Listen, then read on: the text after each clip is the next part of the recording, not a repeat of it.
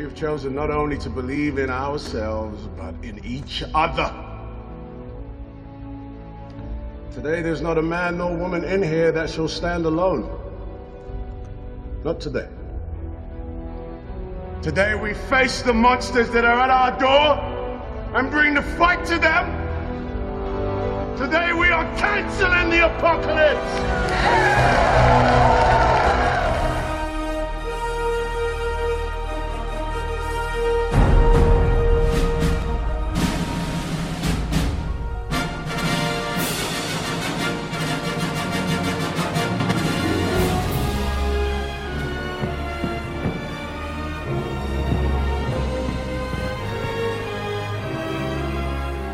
Cinemotions, der Kinopodcast mit Stefan und Jens.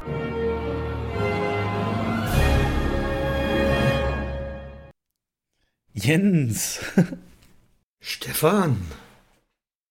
Jens, Bond ist verschoben, die Pandemiefallzahlen nehmen unglaublich zu, Quarantäne hier, Regeln dort, Einschränkungen überall. Es fühlt sich alles an wie so ein März 2.0. Ähm, Weihnachten gibt's keine Filme mehr. Aber wie schaffen wir denn das für die Hörer, dass das hier keine Trauerveranstaltung wird? Wie wollen wir das aufziehen? Also, herzlich willkommen, liebe Hörer bei Cinemotions, dem Podcast von Menschen, die im Kino arbeiten und äh, natürlich für euch, für Kinofans. Und wir wollen ein bisschen darauf eingehen, wie die Lage der Branche ist zu Zeiten der zweiten Bond-Verschiebung, alles, was das mit sich zieht. Die Liquidität langsam ein bisschen eng wird und die Hoffnung zu bewahren immer schwerer. Aber ich will das nicht so Depri aufbauen, Jens. Wie können wir das machen? Hast du, hast du vielleicht einen positiven Gedanken, den wir am Anfang austauschen können? Seit der letzten Aufnahme gab es irgendwas, was dich vielleicht abgelenkt hat oder was, ähm, ja, für eine gute Grundstimmung als Einstieg sorgt? Also zunächst mal, das hättest du mir vorher sagen müssen, weil dann wäre es besser gewesen, wir alkoholisieren uns irgendwie zwei Stunden vorher. Ähm, Oh, Aber ey, stopp, das ja, machen wir mal. Liebe Hörer, schreibt's mal in die Kommentare. Aber wollen wir das mal machen? So ein bisschen angeschwipst. Also bei der nächsten Verschiebung von Bond ey, hör auf, ich Kündige ich vertrag jetzt- das doch nicht, ich hab Bluthochdruck. umso lustiger wird's. nein, nein, nein, schön. Machen wir nicht, machen wir nicht. Ähm, nee, aber okay, außerhalb von Alkohol ähm, und sonstigen Substanzen, gibt's da irgendwas, was du, ja, als Einstieg mal den Blickwinkel ein bisschen den Hörern Also- erweitern willst? Was Positives. Abgesehen vom Urlaub, abgehakt, war sehr schön. Hm, gibt es, war mein Highlight diese Woche, als gestern der Postbote geklingelt hat und mir ein Paket gebracht hat. Oh, lass mich raten, Ähm, es war rechteckig Ja, und hatte das so ein Amazon-File drauf? nee, war kein Amazon-Fall. Okay. Gibt's nicht bei Amazon, gibt's nur exklusiv im Koch Media Shop. Und zwar haben die sich nach zweijähriger, wirklich langwieriger Arbeit die komplette Miami Vice Serie erstmals in Deutschland komplett ungeschnitten veröffentlicht auf Blu-ray. Gab's bislang nicht. Gab immer nur die wirklich stark gekürzten Serienepisoden, die für, fürs Fernsehen damals in so ein 45 Minuten Sendeschema passen mussten. Deswegen wurde aus jeder Folge oder nahezu jeder Folge etliche Handlungs, ja, Handlungsteile rausgekürzt und teilweise auch Gewaltszenen. Und die gibt's jetzt erstmalig, wirklich erstmalig komplett ungekürzt. Musste ich zuschlagen. Habe ich keine Wahl gehabt. Für mich Miami Vice ähm, der Grundstein, auf dem alle Crime-Serien, Action-Serien aufbauen, die jetzt irgendwie laufen, sei es CSI oder sonst irgendwas. Das ist, die haben alle bei Miami Vice gelernt. Und wir haben gestern die beiden ähm, Pilots geguckt, also die beiden ersten Folgen. Und es fasziniert immer noch, es ist immer noch eine richtig geniale Serie. Da haben wir noch nie drüber geredet, ne? Das überrascht mich total. Ich habe das ja auch in deinem Facebook-Feed gesehen, aber das, das, das, äh, Ja. warum, warum kam das nie zur Sprache, wenn es dich so derartig geprägt hat? Ist das für dich auch so Jugend oder ist das für dich was? Ja, na klar, Ja, das ne? ist pure, das ist 80er. Du, du, also ich bin ja eh, in, bin in, in den 80er Jahren war ich Kind und Jugendlicher und Miami Vice war ein absolutes Highlight. Damals in der DDR groß geworden, haben wir natürlich jedes, jede Woche eingeschaltet, wenn das auf dem ZDF, ZDF ist egal, Ich glaube ja, lief oder AD. Und ähm, das war das, sprach das Thema dann am nächsten Tag auf dem Schulhof. Hast du gestern geguckt? Oh, war geil und bla. Und äh, was wirklich extrem auffallend ist, in jeder Folge hast du einen Top-Hit nach dem anderen. Phil Collins und, und Madonna und sonst irgendwas. Und ganz viele Schauspieler, die nach Miami Vice erst berühmt geworden sind. In der, in der Startepisode spielt zum Beispiel der Mykelti Williamson mit, der bei Forrest Gump den, den Baba, den, den mhm. Schrimpfischer da macht. Oder bei Con Air den zuckerkranken Häftling. Mhm. Und äh, Ed O'Neill oder Bruce Willis und so, die, da kommen noch ganz viele bekannte Namen. Also das ist sehr, sehr beeindruckend, wenn man die Serie dann mal mit einigem Abstand guckt, wer da so alles mitgemacht hat. Ja, richtig cool. Ich glaube, vom Namen kennt die wirklich auch jeder. Ich habe tatsächlich nie, nie die geguckt. Ähm, aber jetzt, wo du gerade Musik sagtest, dieses Crockett-Theme ist ja auch mhm. legendär. Finde ich noch ja. besser als das eigentliche Hauptthema von mir. Mhm. Wann kommt denn das vor? Ist das auch regelmäßig in den Folgen oder ist das wirklich nur, wenn irgendwie der seinen ersten Auftritt hat? Kommt regelmäßig vor, kommt immer dann vor, wenn Crockett so allein durch die Straßen marschiert, irgendwie sinniert von, von seinem Date zurückkommt auf seinem, ja, so meistens nachts und dann kommt dieses Theme. Das ist so, so ein Absacker-Thema. Ah, okay. Aber ja, gebt ihr recht, das ist so ein richtiges ähm, Feelgood, eine richtige Feelgood-Musik ist das. Ja, auch ja. die Serie bringt ja die Stimmung komplett geil rüber. Du fühlst praktisch die, die, die Schwüle ja. in Miami oder wenn er ich habe es mal eine Zeit lang, es gibt bei YouTube, wenn man das eingibt, Crockett Theme oder, oder, oder Miami mhm. Vice, Crockett Theme, Cut oder so, dann gibt es so, ein, so eine Szene auch mit diesem Thema, wie er am Strand langläuft, so barfuß, weißt du, so ein bisschen in die Ferne guckt und überlegt und dann ein paar andere Szenen reingeschnitten. Das ist so dieses, ach, genau dieses Feeling, ja. Ich weiß, was du meinst. Obwohl ich es nie geguckt habe, weiß ich, was du meinst. Geil. Ja, ja. Das, und in den 80ern die Klamotten, ne? wir, jeder von uns, weiß ich noch in der Schule, jeder von uns wollte diese komischen Schuhe haben, die da Don Johnson da anhat. Diese Espandrillos heißen die. Gab es mhm. damals zu DDR-Zeiten natürlich nicht und in den 90ern gab es sie dann. Und jeder von uns wollte so die Latschen haben. Und äh, was du dir gewünscht hast, wenn deine Oma oder so in den Westen gefahren ist, bring mir bitte so, so ein paar Schuhe mit. Also das weiß ich noch. Ja. Das war eine, war eine coole Zeit. Und ähm, jetzt für andere, die es vielleicht nie so geguckt haben und jetzt auch sich ja überlegen, ob sie es anfangen, ist das so Monster of the Week Episode, so also auch so CSI jede Woche ein neuer Fall oder hat das einen überspannenden Bogen?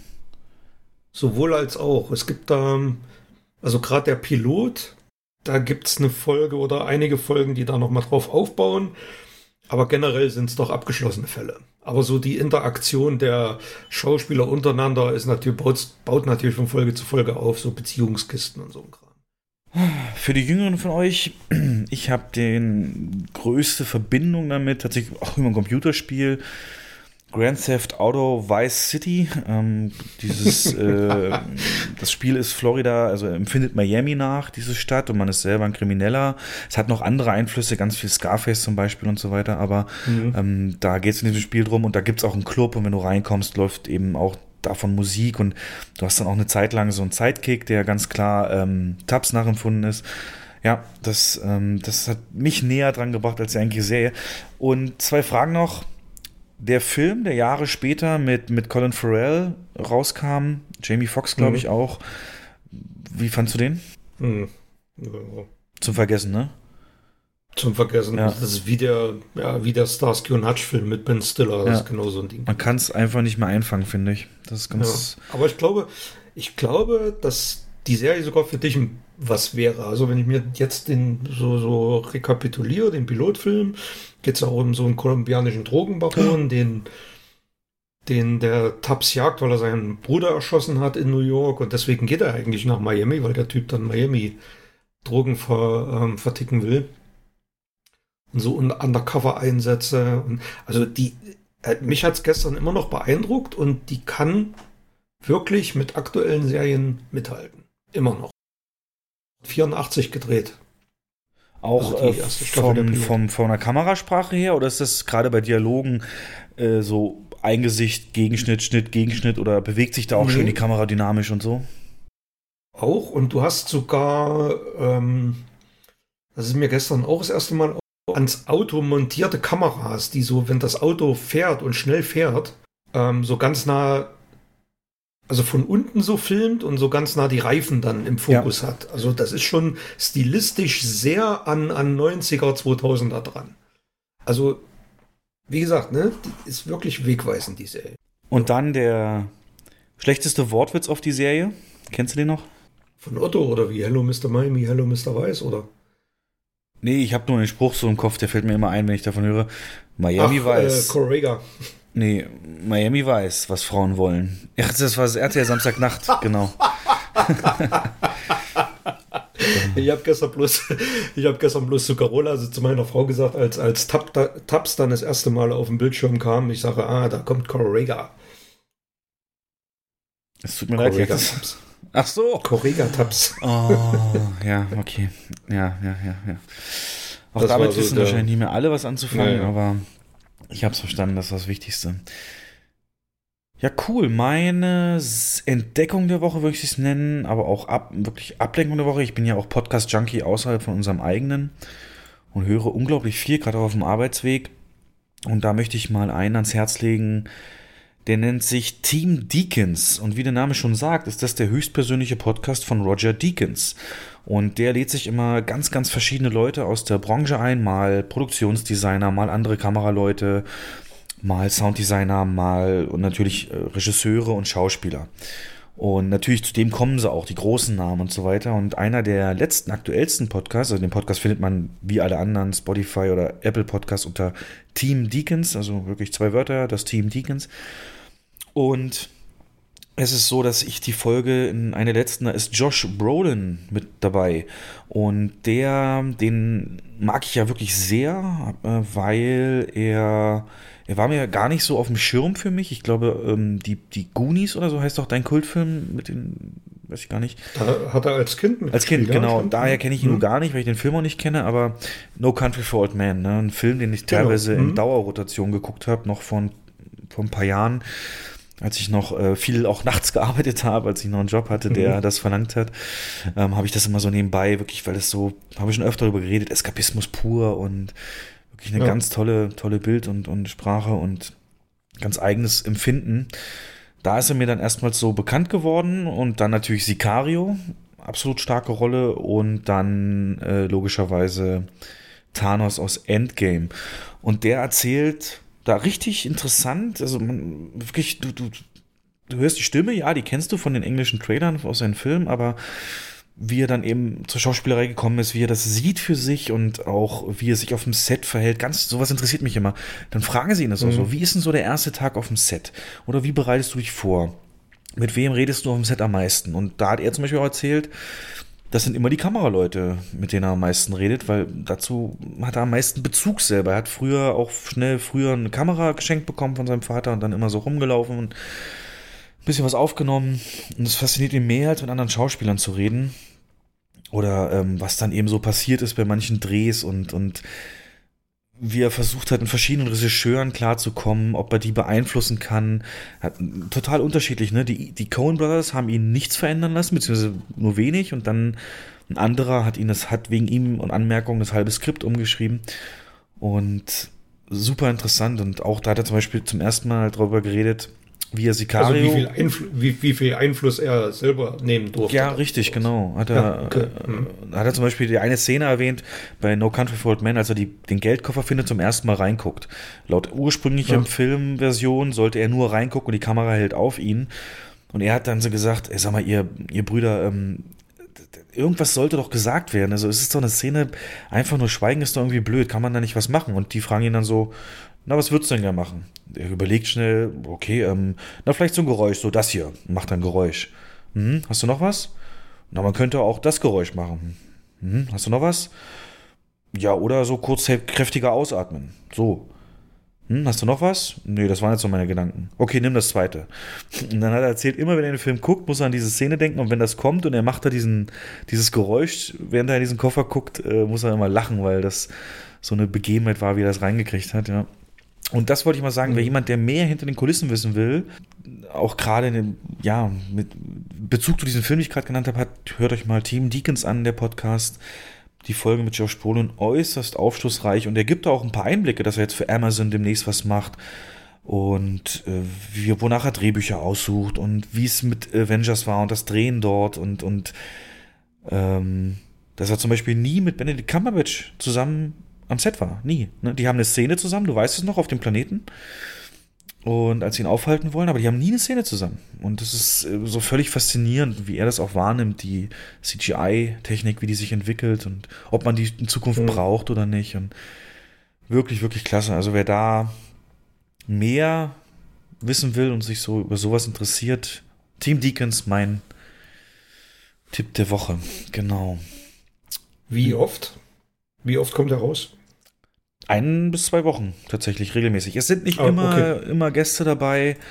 Ich kann mal kurz nebenbei drauf surfen, ähm, die, die, die so interessant für mich sind.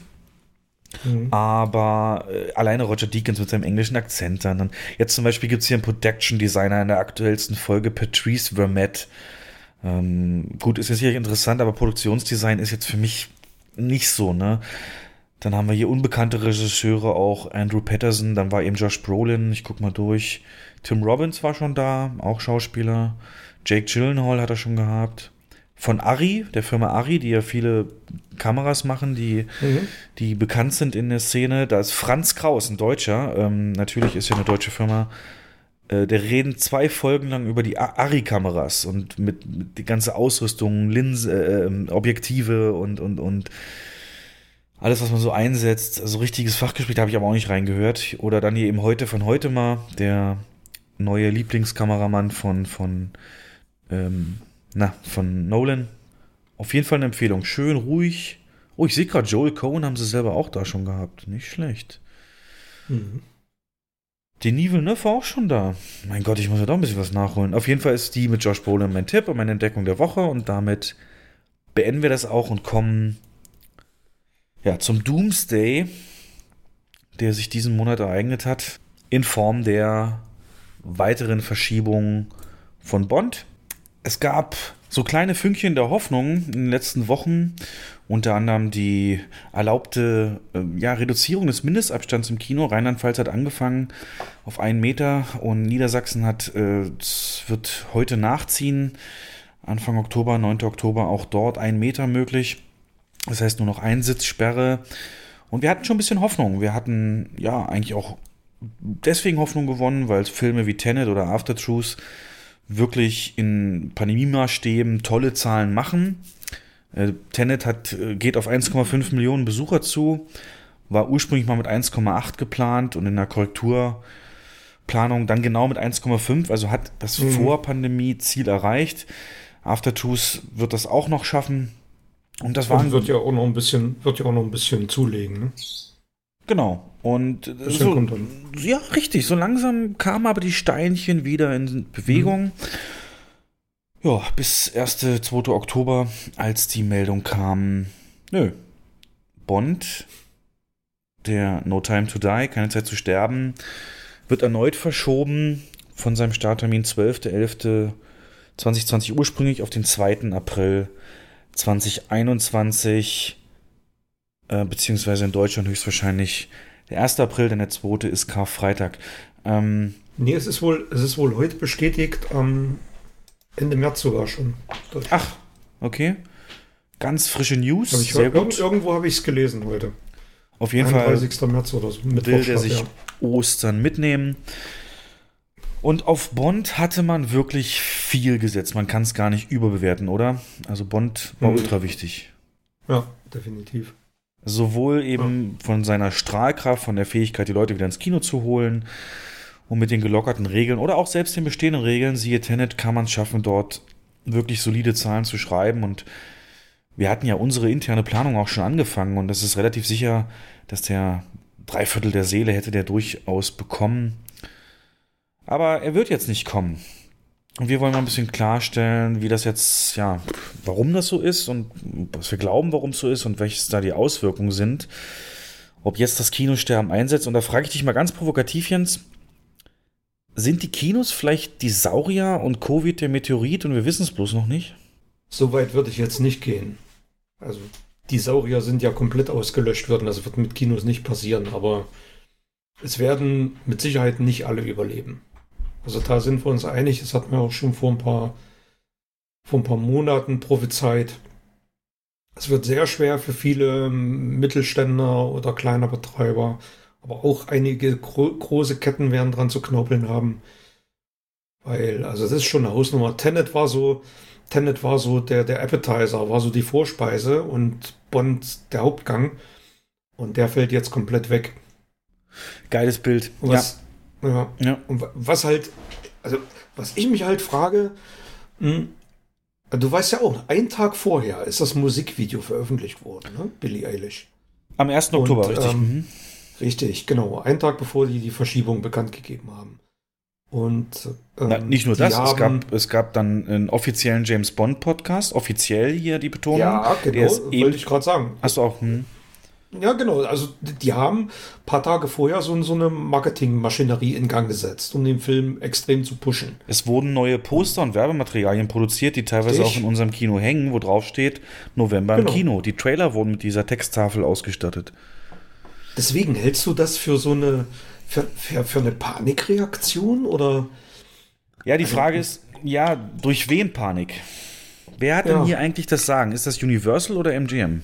Also die Pressemitteilungen haben ja Wilson und Broccoli gegeben, also die Produzenten des Films, weder der Verleih noch sonst irgendwer. Das kommt von der Produktion. Und die haben wohl so einen extrem hohen Einfluss. Die haben wohl so einen extrem hohen Einfluss, dass die das Sagen haben, was das angeht. Also glaubst du, Universal hätte es gerne gemacht und MGM eher haben gesagt, ähm, oder eben die Broccoli-Wilson-Bande mhm. ähm, haben gesagt, lieber, lieber, lieber nur mal sicher gehen und, und, und, und den Film dann zeigen, wenn er auch definitiv von jedem geguckt werden kann. So ist übrigens die offizielle Begründung. Wir wollen ihn mhm. mit weltweit unseren Fans teilen und eben nicht nur ein Teil. Denn äh, das war ja auch zu lesen auf mehreren Portalen, dass der Vorverkauf für Bond durchaus schon in Planung war, noch für Oktober. Mhm. Und in Holland ist er sogar schon gestartet. Wusstest du das? Wusstest du das? Nee. Also in Holland hat er schon losgegangen. Ist er schon losgegangen? Oh, das, zweite, das zweite Mal Bond-Tickets stornieren. ja. Ich glaube oh auch mittlerweile, wenn Bond wirklich mal läuft, wenn ich das sehe, dass er auf einer Leinwand ist, dann, das ist so ein Signal. Dieser Film, ich glaube, wenn, mit dem ging ja. alles los, praktisch, die Verschiebung damals, so für uns wahrgenommen. Mit dem ist jetzt hier die Durchstrecke noch länger geworden. Ich glaube, wenn der wirklich läuft, dann sind wir über dem Berg. Das ist definitiv so. Wollte ich dir eh sagen, mhm. kennst du die Kennst du die? Ich habe hier eine tolle Zusammenfassung der Entstehungsgeschichte von No Time to Die gefunden. Und zwar ging es los, die erste, die Entwicklung, Skript und so weiter, äh, schon Anfang 2016. Ja, mhm. im, im, März 2017 wurden dann offiziell die, die, die Drehbuchschreiber engagiert, die übrigens auch schon bei jedem Bond-Film dabei waren seit äh, Die Welt ist nicht genug, der Neil Purvis und Robert Wade. Mhm. Sam Mendes, weißt du auch noch, hat gesagt, nach Skyfall und Spectre wird es nicht mehr, Regisseur, äh, nicht mehr Regisseur sein. Weißt du noch, wer 2018 bekannt gegeben wurde, wer das drehen sollte? Ja, ich weiß, dass er dann kurz darauf wegen kreativer Differenzen, ja, ja, der Brite, der Engländer, wie heißt er? Genau, Danny Boyle. Der, der hier die Zombie, genau, die beiden Zombie-Filme gedreht hat. Richtig. Genau. Und der hat eben die beiden Drehbuchschreiber, die vorher 2017 engagiert wurden und ein Skript geschrieben haben, des, deren Idee hat der ähm, verworfen und ein mhm. eigenes äh, praktisch vorgelegt an Broccoli und sein eigenes äh, Drehbuchschreiber mitgebracht. Und ähm, ja, das ja, wurde dann auch zunächst genehmigt. Jo, wir nehmen dein Skript und ähm, dein, dein Drehbuchschreiber. Und Produktion sollte dann Dezember 18 beginnen. Aber in August 2018, also noch vor dem Beginn der Produktion der eigentlichen Dreharbeiten, hat Danny Boyle mit seinem Drehbuchschreiber das Projekt verlassen. Und ja, dann wurde zwei Monate später der aktuelle und jetzt endgültige Regisseur verpflichtet, namens Kerry äh, Fujiyama. äh, äh, ja. Ich muss jetzt an Mila Superstar So denken, sorry, ja. Ähm, äh, Fukunaga, ja. Und Fukunaga. genau, der ist der erste amerikanische Regisseur, der, das, äh, der dann ran durfte. Und hat dann eben sich auch ans, ans Skript Ja. gesetzt und einige seiner Freunde rangeholt, die das ein bisschen ähm, polieren, Mhm. das Skript, also ein bisschen aufarbeiten. Und wie gesagt, Und das Ganze. Ja. Ja. Nee. Mach weiter. Das Ganze ist dann im Dezember 18, 3. Dezember war der Plan, dass in England, da Nähe London, die Pinewood Studios dann anfangen zu drehen, aber da gab es schon den ersten Verschiebung äh, wegen eben dem Regisseurwechsel. Mussten sie bis Mhm. April 19 warten, konnten dann erst anfangen. Dann hast du vielleicht auch mitgekriegt, dass Daniel Craig sich da den Knöchel verletzt hat, äh, die Ferse oder den Fuß zumindest, als sie in Jamaika gedreht haben und musste eben da auch ein bisschen operiert werden. Und dann hat eine Stunt, ein Stuntfilm, eine, eine Explosion, die gefilmt werden wurde an diesen Studios, Pinewood Studios, ähm, ja, hat ein paar, paar, paar Crewmitglieder sogar verletzt. Ja, eine kleinere, kleinere Verletzung. Ähm, der erste Release, um das jetzt mal abzurunden hier, für diesen Film äh, war für November 19 geplant. Mhm. Dann auf 14. Februar 20 verschoben. Dann auf 3. April 20. Ja, dann wissen wir ja, ne? Corona, dann 12. November 20, beziehungsweise 20. November in den USA und jetzt April 21. Das ist jetzt der fünfte angesetzte Termin für diesen Film. Du hast letzte Woche so schön gesagt, der Film ist verflucht. Ja. Vor allem der Titel schon, ne? Bond hat ja wirklich keine Zeit zu sterben. Das ist ja, ist ja prophetisch so. Also gibt einfach nicht die Zeit für ihn. Ja, genau, fünf Termine. Hans Zimmer war Wir auch mal geplant. Auch weg. Ja. Hans Zimmer ist doch, der hat doch einen Score geschrieben. Der wurde im Januar 2020 ersetzt. In der, in der Postproduktion. Äh, Dan Romer. Was? Wusste ich nicht. Okay. Jo. Naja, wir sind uns ja beide einig, dass der Titel im Original zumindest ein kleines Wortspiel ist. Und werden leider erst im April oder besser gesagt Ende März rausfinden, ob das stimmt. Naja, die Theorie kannst du ja ruhig mal sagen, oder die, die wir uns jetzt aus dem Trailer hergeleitet haben, beziehungsweise Hm. äh, ich gelesen habe und äh, auf welches Wort im Titel spielst du denn an? Mach's mal spannend. Aufs allererste. Also auf keine. Ja. Ähm, Dr. Keine. Dr. Keine. Mehr sagen wir nicht an dieser Stelle. ja, genau. Ah. Ja, es gibt eine Szene im Trailer, da würde ich sagen, ja, okay, da ist was dran. Also vom, vom Set her, Hintergrund und von seinen Klamotten würde ich sagen, das könnte passen. Also, wir sind uns einig, wir glauben beide, dass das mehr oder weniger, würdest du sagen, Panikreaktion vielleicht von den Brokkolis? Ähm, weil Universal, wie gesagt, hat ja alles eingeleitet, soweit schon wieder. An Marketing. Es macht ja absolut keinen Sinn, Mhm. diesen Song halt zu veröffentlichen, zum Beispiel. Hm. Und die haben ja im März schon so viel Geld verloren. Die haben im März, wusstest du das? 30 Millionen haben die ausgegeben für Marketing im März. Haben sie ja jetzt, die haben, sie, die haben jetzt auch wieder, also das Merchandising ist angelaufen. Irgendwie Bond gebrandete Sachen sind auch schon wieder auf dem Markt oder sollten jetzt auf den Markt Panikreaktion. Auf alle Fälle Reißleine. Reißleine gezogen, ja. Ich frage mich halt, warum man das nicht zwei Tage vorher gemacht hat oder warum man nicht die, die, die Videoveröffentlichung dann gekickt hat erstmal. Also das ist, das verstehe ich nicht.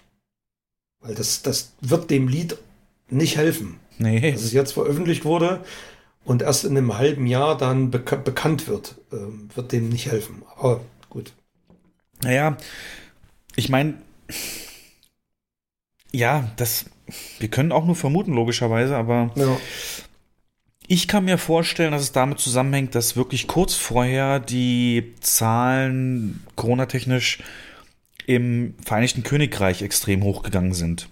Wir hatten ja eine Phase auch dort, jetzt bei weitem nicht so niedrig wie in Deutschland, aber auch dort einen Rückgang und das ist dann auf einmal sprunghaft dramatisch wieder angestiegen, wie dann später auch in, in Spanien wieder oder Frankreich jetzt. Und das ist möglicherweise ist denen das da erst bewusst geworden, dass das vielleicht nicht reicht, sechs Wochen, um das wieder auf den Stand zu bringen, dass, mh, dass das klappt.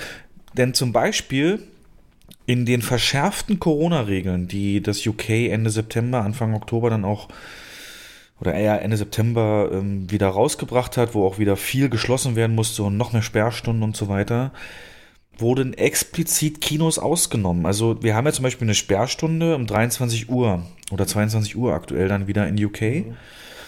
Und es wurde explizit gesagt, Kinos, wenn der Film vor dieser Uhrzeit losgeht, ist es im Endeffekt egal, wann der endet, da muss dann keiner das Kino verlassen. Also du kannst trotz Sperrstunde diesen Film ja. zu Ende gucken, wenn er vorher losgeht. Also sind die ja davon sozusagen schon mal so ein bisschen gesondert behandelt gewesen. Mhm. Und wird denen aber natürlich nicht gereicht haben. USA, ich meine, die Tenet-Ergebnisse können es nicht sein. Die sind viel länger schon bekannt, ne, dass der da so wenig macht. Ja, aber wir wissen ja auch, warum er da so wenig macht, weil die wichtigsten Märkte einfach zu sind. Die sind nicht beschränkt offen, die sind komplett zu. Also wir reden von Teilen von Kalifornien, Los Angeles und vor allem in New York. Und da ist es so, dass der Gouverneur sich immer noch nicht geäußert hat. Also weder ein Fahrplan noch irgendwie Tendenzen, tendenziell irgendwas geäußert hat, wann Kinos wieder öffnen dürfen. Es gibt da einfach kein, ähm, ja, kein, keine Absicherung. Und das ist möglicherweise auch einer der Gründe, warum dann Reißleine gezogen wurde. Wir hatten ja auch schon mal erwähnt, dass Bond eher international sein Geld macht und China ist wieder voll da und auch die Tenet-Ergebnisse mhm. müssten ja rein theoretisch gezeigt haben. Ich meine, der hat jetzt mittlerweile 300 Millionen weltweit ähm, eingespielt. Vielleicht ist denen das zu wenig oder ja, wollen halt ein, für so einen Film einfach also, auch möglichst viele Leute erreichen. Ja. Also so eine Milliarde muss wahrscheinlich für den Bond drin sein. Mhm. Damit ist er 100 pro kalkuliert. Ich weiß jetzt gar nicht, was der letzte gemacht hat, aber es könnte so hinkommen. Ne? Ja, ja, bisschen weniger, glaube ich.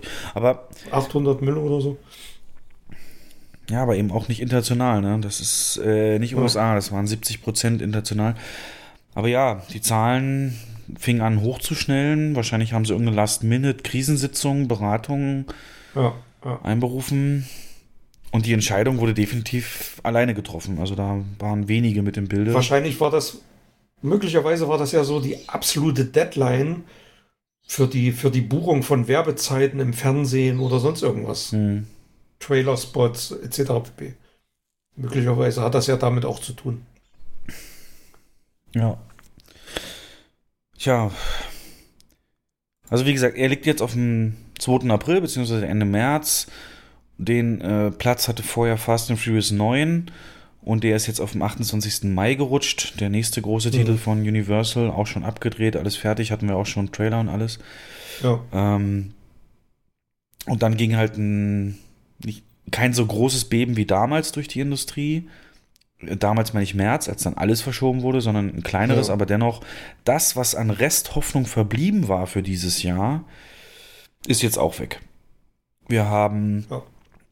Äh, in erster Linie Black Widow logischerweise, der jetzt komplett woanders liegt. Und Dune. Ja, wir, Dune. Haben, wir haben eigentlich nur noch zwei Filme, die Ende des Jahres so ein bisschen was reisen könnten, wenn sie denn kommen. Hm, das sag, ist sag mal Wonder welche. Woman. Ja, Wonder Woman und ähm, Tod auf dem Nil. Das sind so die beiden, aber die kommen ja auch sehr spät im Jahr. Die sind alle auf Mitte Dezember gesetzt oder Ende Dezember sogar. Und Wonder Woman gibt es jetzt auch das Gerücht, dass der ins Streaming geht, aber das, das habe ich vorhin gerade gelesen, das hat die, die Regisseurin Patty Jenkins ähm, ja. dementiert und gemeint, der läuft definitiv im Kino. Habe ich, äh, genau, den habe ich auch, den, den Bericht bei Reuters gab es den. Äh, mhm. der, die Regisseurin hat sogar gewarnt davor, dass das eben ins Kino gehen aussterben könnte, wenn, wenn wenn mir das nicht unterstützt wird. Und das kann man eben ja. auch nicht mehr umkehren, diesen Prozess, wenn es einmal, einmal zu spät ist. Und deswegen hat sie sich ganz klar äh, dazu, ausges dazu ausgesprochen, dass, dass der ins Kino soll und hat den Vergleich gezogen mit der Musikindustrie. Die hat gesagt, die ganze Musikindustrie und deren, deren Platten oder, oder CD-Verkäufe, den gibt es ja praktisch nicht mehr das ist alles, ich hasse es zu sagen, aber es ist beim Streaming, ne? Die ganze Musik. Ja. Und da sind wir auch gerne Konsumenten. Ne? Wir sagen nicht irgendwie, um zu unterstützen, das CD-Hörgefühl so, kaufen wir uns die weiter. Aber da ist natürlich Ja, dann die ganze, ganze Industrie weg, auch was die Abspielgeräte Aber- angeht. Ja. Bei der Musikindustrie ist es genau umgekehrt wie in, in der Filmbranche. Da hast du zuerst das Heimerlebnis, also die, die, das Streaming oder kaufst dir die CD. Und anschließend geht der Künstler dann auf Tour und macht Konzerte. Also anschließend hast du erst das Live-Ding. Und Kino ist ja genau umgekehrt. ja, stimmt auch. Hm. Ne? Richtig. Naja, auf jeden Fall hat sie gesagt, sie möchte mit Wonder Woman 84, dass auf jeden Fall, dass das ein Film ist, der, der Ja. eben die, die Rückkehr ins Kino unterstützt der Leute und will, also eine notwendige Ablenkung von der Realität auch, so hat es formuliert, diesen Eskapismus halt, ne, ein bisschen Ablenkung mal in diesen Scheißzeiten, muss man ja so sagen. Und glaubst Ähm. du, Stefan, glaubst du, dass statt Tenet Wonder Woman der bessere Film gewesen wäre im August? Um das Kino wieder nach oben zu bringen? Boah. Boah, gute Frage. Also, ich frage das deswegen, weil ich habe ein bisschen in Foren rumgelesen und ganz viele schreiben das. Ganz viele schreiben, man hätte nicht, man hätte Tenet nach hinten schieben sollen und Wonder Woman hätte ähm, als so dieses, dieser Kick-Off-Film im August ins Kino kommen müssen. Und da hätte man auch bessere Zahlen machen können. Möglicherweise hat er damit nicht ganz un oder haben diejenigen damit nicht ganz unrecht. Aber hätte, hätte, Fahrradkette. Ja. Was wäre wenn? Ja. Ich könnte es mir vorstellen, es wäre halt eine andere Art, das, das wäre so dieser, dieser Rummel, dieser, dieser, diese Kirmes im Kino. So, Dieses wirklich leicht konsumierbare und mal wieder, No-Brainer. genau, Ja. Superhelden, Action und so weiter. Ja. Tenet finde ich jetzt auch nicht schlimm, weil es einfach auch ähm, eben vom, vom, von der Machart her so sehr für Kino geeignet war. Aber hätte wahrscheinlich mehr Leute angesprochen. Aber guck mal, du siehst ja, wie Tenet jetzt auch versickert, dieser Effekt. Der ist ja, wir rechnen, also was soll, im November ist halt nicht ein Film mehr, der das zieht diesen Monat. Ja. Und entsprechend gibt es nur die Möglichkeiten, dass deutsche Filme dahin gehen, also dass irgendwas auf diesen leeren Spot gezogen wird, was übrigens ein deutscher Verleih gemacht hat. Und Mhm. einer der erfolgreichsten deutschen Filme, zumindest lokal erfolgreichsten Filme, Ich weiß, was du meinst. wurde, äh, hat sich direkt den 12. November geschnappt und zwar äh, das Kaiserschmarrn-Drama, dieser Hm. dieser neue Krimi, bayerische Krimi, von denen schon so viele andere Episoden gab. Immer wieder ein Wahnsinnserfolg, fast nur in Bayern ausgewertet, schafft das doch immer wieder auf die Toplisten.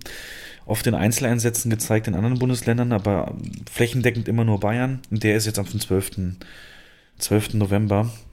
Und da frage ich mich jetzt, der Verleih hat es wieder nicht zugelassen, dass das deutschlandweit startet. Ähm, obwohl das natürlich so ein Film, gut, Hamburg ist jetzt aber der, der hat ja auch bei uns, als wir das in Einzeleinsätzen hatten, hatte der auch seine Nachfrage auch gehabt. Warum glaubst du, das wäre doch die Chance für den Verleih, da mal noch mal mehr rauszuholen, oder?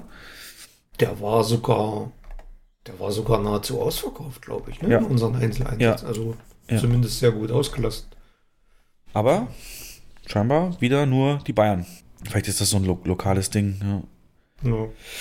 Ja, ansonsten, du hast einen Film noch vergessen, also wir können das Weihnachtsprogramm mal kurz abreißen. Wenn es denn so bleibt, weil es natürlich aktuell jetzt mit Bond alles unsicher ist, wäre Mhm. die nächste Hoffnung in Anführungszeichen auf dem Weihnachtsgeschäft der 30.11., denn da wäre rein theoretisch der neue Pixar dran, namens Soul. Und diesmal auch deswegen so hervorgehoben, weil das wieder vom Regisseur Pete Doctor ist. Und Pete Doctor war als letztes im Rahmen für Pixar für Alles steht Kopf zuständig. Und das war ja ein Film, der, also ich glaube, wirklich viele Menschen tief berührt hat, tief begeistert hat. Ich habe den letztens wieder nachgeguckt ähm, und er hat mich wieder zu Tränen gerührt. Ich sag dir, wie es ist, Jens. Ne? Ich werd da, ich bin da Softie. Und wenn dann diese Melodie von Michael Gra- Graciano dann einsetzt und, und, und, und diese Klavierrhythmen und dann die typischen Pixar äh, Kunst, sowohl Kinder als auch Erwachsene anzusprechen und jeder so seinen Blickwinkel drauf hat auf diesen Film, dieses endlos, dieses zeitlose Thema, jetzt bei Alles steht Kopf, äh, der, der Erinnerungen und was macht uns aus, was formt uns, welche Erinnerungen und dass eben auch sowas wie Kummer und Angst zu einem vollständigen Menschen gehören. Das ist so liebevoll, so toll gemacht gewesen. Ähm, dass ich glaube, auch dieser Soul, und wie der Name schon sagt, geht es da um die Seele, ähm, dass der auch so richtig schönes Familien-Winter-Entertainment sein könnte. Aber auch da verdichten sich die Gerüchte, dass Disney ein Disney Plus Release mhm. in Betracht zieht. Also die Chancen würde ich Stand jetzt 50% einordnen. Die Gerüchte sagen Ende der Woche, morgen, übermorgen, also wenn ihr den Podcast hört, wird es wahrscheinlich sogar schon bekannt sein, ob der dann wirklich da kommt oder nicht, weil er ringsherum wäre kein Konkurrenzfilm, Jens. Das wäre auch wieder sehr viele Leinwände für sich. Und dann hätte man Mitte Dezember Tod auf dem Nil und Ende Dezember Wonder Woman. Das wären zumindest nochmal drei Filme, wo wir aber ganz klar sagen, äh, das Jahr wird dadurch nicht gerettet. Aber es wäre zumindest etwas nee. im Kino, etwas. Naja, du hast noch, du hast Ende Oktober noch zwei Neuzugänge. Das ist zum einen von Robert Zemeckis, also Zurück in die Zukunft Regisseur, Hexen Hexen, das ist ein Remake. Und der sollte, der, der läuft in den meisten Ländern auf HBO Max und in Deutschland kommt er ins Kino. Finde ich super. Und dann ein Film für dich, Greenland. Greenland. 29. Oktober hat er einen Start bekommen. Jo, mal schauen. Oh, hast, du, hast du gesehen? Selbe Story wie eben bei Hexen Hexen. Der Film ja. wird auch in Nordamerika zumindest, wird der in Streaming gehen, direkt. Und bei uns kommt er auch ins Kino. Ich glaube, da wurde auch richtig gut verhandelt und richtig viel auch die Branchenverbände und so mit den Verleihern gearbeitet haben, könnte ich mir gut vorstellen. Aber ganz ja. ehrlich, Jens, noch vor zwei Wochen, als ich äh, so ein bisschen geguckt habe, was gibt's denn da so an Filmen, hatte ich halt nur so eine Liste mit Titeln vor mir. Und dann steht da Greenland. Und ich dachte, es ist irgend so eine Doku über die Ureinwohner von Grönland oder so. Und dann, ich dachte, das ist so ein Filmcafé-Ding. ja, genau, richtig. So ein anspruchsvoller, happy, ja, ja. Und ja. Und dann gucke ich mir gestern den Trailer an. Ich muss ja gestehen, ich habe den erst gestern gesehen, den Greenland-Trailer. Aber meine Fresse, ne? das ist, das ist. Ich habe noch gar nicht gesehen. Das ist Eskapismus pur. Stell's dir vor als ein Mix und als ein Mix aus 2012 und Deep Impact. Ja. also, ja. Ich muss jetzt schon lachen, wenn ich da Gerard Butler drin sehe. Ja, also ganz ehrlich, er kann das halt noch. Er ist so der, der Ding. Er hat auch ja. wieder als Vater dann den Auftrag, seiner Familie zum einzig sicheren Bunker in Grönland mhm. zu springen, der sicher ist vor so einem riesen Meteoriteneinschlag. Mega gut. Und genau das, was ich eigentlich auch brauche. So mal durchgeschüttelt werden, mal. Die Welt geht doch eh vor die Hunde, so nach dem Motto. Und jetzt gucken wir uns an, wie Gerard Butler dem entkommt. So. Also ganz, ganz feiner Zug. Wird es auch nicht retten, wird aber, glaube ich, ja, dringend benötigte Ware ja, fürs Kino bieten. Genau, ja. Ähm, ja, wo stehen wir denn? Also, was glaubst du denn? Wir können ja erstmal, bevor wir auf die Auswirkungen aufs Kino eingehen, nochmal ein bisschen unsere Gedanken sortieren. Diese ganzen Verschiebungen, so mittel- und langfristig, ähm, von Verleiherseite, kannst du, wenn du mal die Position eines Verleihers einnimmst, das verstehen? das hier so gnadenlos verschoben wird? Oder siehst du es eher so total einseitig und sagst du, die rauben sich damit der eigenen Lebensgrundlage? Denn wie gesagt, wenn es die Kinolandschaft in der Form nicht gibt, ganz viele Filme sind mit Sicherheit so kalkuliert, dass sie die Kinoauswertung noch brauchen, egal was Blu-ray und so weiter bringt. Hm, glaubst du, Verleih und Kino sollte man es eher als Symbiose sehen. Das eine bedingt das andere oder sind die Verleiher hier wirklich im Vorteil, weil sie halt diese neuen Möglichkeiten haben wie Streaming-Auswertung? Und ähm, würdest du als Verleiher genauso handeln? Mach da mal so ein bisschen deine Meinung. Also ich bin da stark zwiegespalten, weil ich nicht wüsste, wie ich entscheiden würde oder handeln würde, wenn ich Entscheidungsträger wäre und sehr, sehr viel Geld aufgrund meiner Entscheidung ver ver ver möglicherweise verbrennt wird oder möglicherweise eingespielt wird. Aber du hast es gerade schon angedeutet, äh, was ich vermisse, ist so die Symbiose, weil letztendlich sind die Verleiher doch auf die Kinos angewiesen als wichtiger Teil der Verwertungskette eines Films. Und wenn alles nach hinten verschoben wird, alles Mitte ins Mitte nächstes Jahr und zu einem Zeitpunkt, an dem es möglicherweise nicht mehr die Anzahl an Kinos gibt, die, die jetzt noch da sind, hat es der Verleih dann auch nicht einfach, seine Zahlen einzuspielen, weil, ja, weil die, weil es der Markt gar nicht mehr hergibt. Also das ist das große Risiko, was dahinter steht. Aber scheinbar wird es ja, ja nicht, also wir gehen mal davon aus, dass überall clevere Köpfe sitzen ne? und niemand irgendwie erstmal grundsätzlich ja. was Schlechtes seiner Firma will. Und wenn man das so durchrechnet, die müssen doch da Leute sitzen haben, die das mal durchgerechnet haben. Die, die einschätzen, wie sehr Kinos es ähm, aushalten, wie lange sie ohne so eine Starts können oder eben auch nicht.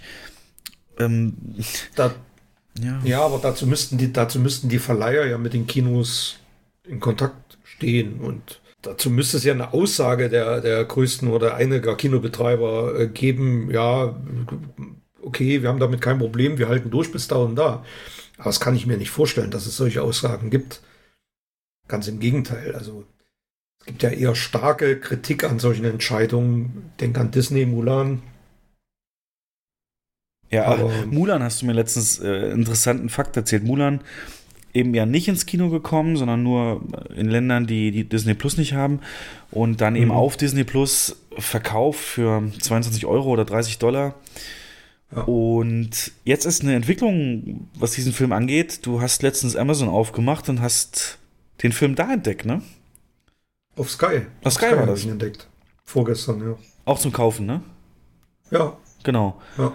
Im Sky Store. Im Sky Store. Ist drin für 22 Euro. Ja, derselbe Preis. Heißt also, Disney ähm, gibt den jetzt auch an andere Streaming-Portale? Ähm, das kann ja eigentlich also wenn man böse will, kann man sagen, deren Zahlen selbst, die sie nur mit Disney Plus und den Abonnenten dort erreicht haben, reichen denen nicht, ne? Das ist für mich die Schlussfolgerung, ja. Also sonst würden sie ja, sonst würden sie ja zum Beispiel Mandalorian auch weitergeben oder auf Blu-ray veröffentlichen oder sonst irgendwas. Na gut, der ist ja nicht also, zum, zum extra nochmal Geld ausgeben und kaufen, sondern eben ja, wie bei Netflix mit drin. Aber es ist exklusiver Content und das war Mulan bis dato ja auch.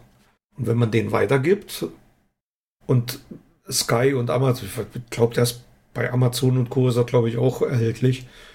Die wollen ja auch was dran verdienen. Also ähm, muss man das ja unterlizenzieren. Und ich kenne die Verträge nicht. Ich weiß nicht, was man dann aufruft für so einen Deal. Keine Ahnung, ob das da in einer Regel 30 Prozent. In der Regel. Ah, okay, also wie, wie eine Leihmiete sozusagen. Ja. Ja, okay. Mhm. Aber weil du es gerade sagtest, wie da geredet wird, es gibt ein Interview oder es gab eine Konferenz äh, von der nordamerikanischen Kinovereinigung NATO und deren Vorsitzende mhm. hat äh, gesagt, in Diskussionen mit den Studios kämpfe man aktuell wie verrückt, um wenigstens die Dezember-Titel zu halten und im Idealfall noch den einen oder anderen mhm. Titel zurückzuholen. Die entsprechenden Gespräche bezeichnete er, also dieser Vorsitzende, allerdings als brüchig. Kann man jetzt das Wort sehen, wie man will, aber das Bruch ist natürlich ein klares Bild. Mhm. Naja, also das würde aber bedeuten, dass auf höherer Ebene, also auf Verbandsebene durchaus durchaus Kontakt besteht und auch Verhandlungen geführt werden oder Gespräche geführt werden. Genau, das ja. richtig. Auch in Deutschland kommen wir gleich zu Deutschland. Ich würde das kurz fertig machen. Ähm, also hier geht es natürlich stark um Nordamerika und auch, dass mhm. ähm, eben das nicht nur daran liegen kann, dass New York nicht geöffnet hat, sagt er hier auch ganz klar. Er sagt dann auch, man sieht, man, immerhin sehe man, dass es bei den Studios durchaus Leute gibt, denen klar ist, dass man Kinos helfen muss und denen es klar darum gehe, die Infrastruktur zu erhalten. Und in diesem Kontext hob er neben Warner auch Walt Disney hervor. Ähm, er sagt, Filme müssen unbedingt auch dann herausgebracht werden, wenn der Markt nicht zu 100% wiederhergestellt ist.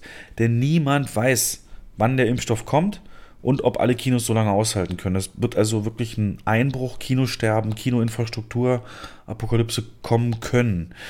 Ironischerweise glänzt ausgerechnet China, das Land China in diesen Tagen mit immer neuen Erfolgsmeldungen und Zahlen auf Vor-Pandemieniveau, dank großer lokaler Hits. Ja, das äh, nehmen die halt entsprechend auch wahr. Mhm. Ich habe also ich habe die ganze Zeit auch mal überlegt, mit welcher anderen Branche oder man das vergleichen könnte, aber mir fällt wahrhaftig überhaupt gar nichts ein. Also diese, diese Konstellation oder dieses, Mir fällt nichts ein. Weder im Einzelhandel, Lebensmitteleinzelhandel oder sonst irgendwas. Mir fällt einfach nichts ein, was vergleichbar wäre. Ja. Das ist schon eine sehr besondere Situation, die wir da gerade durchleben müssen oder die Kinobetreiber und Studios durchleben müssen. Er hebt hier auch nochmal extra hervor, dass sämtliche Verschiebungen immer begründet wurden mit der Anzahl oder eben fehlenden Anzahl an Kinos, die offen haben. Mhm. Und nicht ein einziges Kino, äh, nicht ein einziges Studio gesagt hat, dass die Länge des ähm, Auswertungsfensters, ähm, des kinoexklusiven Auswertungsfensters ein Grund dafür ist, dass man sagt, naja gut, in der Pandemie würden wir euch den zwei Wochen geben, aber dann musste auf Blu-ray, damit wir die Kohle reinholen. Hat kein einziger Verleih gesagt. Es ging immer nur um die Anzahl Kinos und wie sehr der Markt eben da ist und ja. Aber es gibt ja einen Kinobetreiber, einen amerikanischen, der schon also wenn ich mich jetzt recht entsinne, so vor zwei Tagen habe ich das gelesen, der sich schon geäußert hat, uns trifft das nicht ganz so stark, wir lassen unsere Kinos offen, weil wir haben ja diesen exklusiven Universal Deal. Ganz genau. Der uns Filme auch fürs Kino sichert, wenn die, also die laufen parallel im Stream und im Kino oder weiß ich nicht, zwei Wochen Abstand oder so. Und das hatten wir auch schon mal thematisiert in, einem, in einer vorherigen Folge. Ja, und da ging es jetzt konkret um die äh, Schießung von Cineworld und da haben sich andere Betreiber halt oder andere Ketten in den Staaten dazu geäußert, ob sie weitermachen oder ob sie auch zu ähm, auch eine Schließung in Erwägung ziehen. Und ja, das ist schon interessant, dass in diesem Zusammenhang dann genau so ein Deal als Grund genannt wird, dass man offen bleibt. Genau. Wie findest ähm, du das? Ja. Kurz nochmal zum Verständnis für euch. Also Cineworld, eine der größten Ketten mit unter anderem der Marke Regal Cinemas in den Staaten, hat angekündigt, ab heute, ab 8. Oktober, seine Kinos wieder zu schließen. Um, wegen der Verschiebung von Bond, weil es für sie halt nicht rechnet, so lange offen zu bleiben. Wann wieder aufgemacht wird, weiß man nicht. Wird aber klar gesagt, ist nur eine temporäre Schließung. Ähm, und die Konkurrenz, der größte Konkurrent, AMC, äh, hat ja diesen Deal mit Universal, dass er 17 Tage lang einen Film von denen zeigen im Kino und danach geht er auf Streaming, aber Universal, äh, AMC, die Kinokette, wird an den Einnahmen beteiligt, die der Film über ja. das Streaming danach ähm, bringt. Und der sagt, deswegen lassen wir offen. Und da, genau diese Gabelung gibt es gerade, Jens. Es wird, es wird die Verfechter geben des traditionellen Modells in, in Zukunft. Mhm die halt sagen, ey, Kino ist eure Grundlage oder ein wichtiger Part und wir brauchen die drei Monate, so wie das Fenster üblicherweise in Europa ist zum Beispiel. Und dann wird es eben beschleunigt durch die Pandemie diese, diese Denke geben, die Sichtweise. Naja, 17 Tage, da sind ist eigentlich drei Wochen, drei Wochenenden, da machten wir ja auch den meisten Umsatz mit dem Film. Und das Rest, bevor wir uns der Seele blockieren, übernehmen wir eben durch die, die, die Streaming-Einnahmen, an denen wir mit x Prozent eben beteiligt werden. Und wenn man aber sieht, ist das nicht. Ja, erzähl. Aber, aber ist das, ja, das stimmt. Aber ist das nicht irgendwo fatal? Weil eigentlich müsste man doch jetzt, eigentlich müsste man doch geschlossen auftreten. Ne? Also mit einer einheitlichen Strategie und mit einem, mit einem kon einheitlichen Konzept über den Verband. Aber was passiert, ist ja genau das Gegenteil. Also es passiert eigentlich eine Spaltung. Wie du gerade sagst, die Verfechter des einen Modells und des anderen. Dann gibt es die, Ketten, die sagen, nee, machen wir definitiv nicht. Filme, die im Stream laufen, die nehmen wir gar nicht ins Programm oder die das Auswertungsfenster nicht einhalten. Und dann gibt es halt AMC, die ja. sich übrigens vor diesem Deal komplett anders geäußert haben. Ja. das war ja so, ein richtiger Paukenschlag in der Branche. Und die sagen, es ist für uns nicht ganz so tragisch, die ganze Kiste. Ja.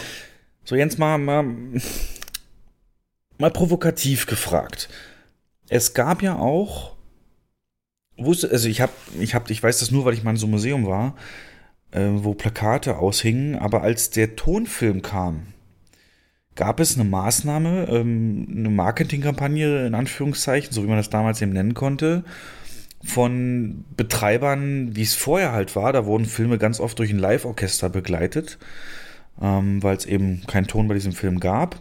Und die haben gesagt, Tonfilm ist der Tod für unsere Künstler, Tonfilm ist nicht echt, Tonfilm ist künstlich und aus der Konserve, Tonfilm mhm. ist das, das, das. Ähm, gab es genauso. Also äh, da war eine Riesenveränderung und äh, es gab halt Leute, die wollten diesen traditionellen Weg aber beibehalten. Gut, wie es ausgegangen ist, wissen wir jetzt. Und ich frage mich halt, Jens, sind wir, sehen wir es nicht? Sehen wir nur nicht, äh, dass das vielleicht funktionieren kann? Denn ich werfe mal Folgendes rein. Der Streaming-Markt kann nur noch größer werden.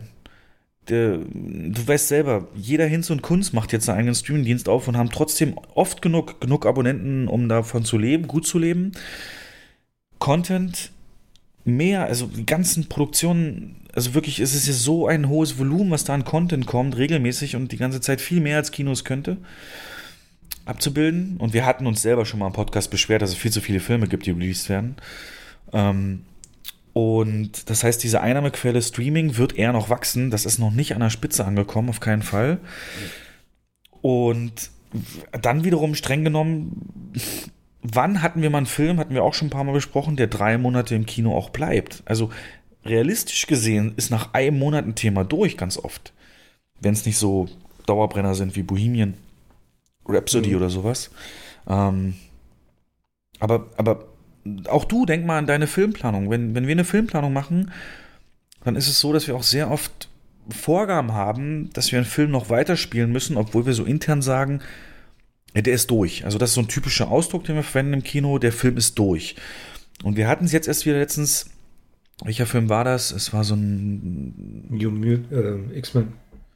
X-Men New Mutants, genau, sehr stark gestartet, ja. ähm, ersten zwei, drei Wochen wirklich gut. Und ab der vierten Woche war es so gering, dass man teilweise Vorstellungen ausmachen musste, auch abends, weil niemand drin saß. Und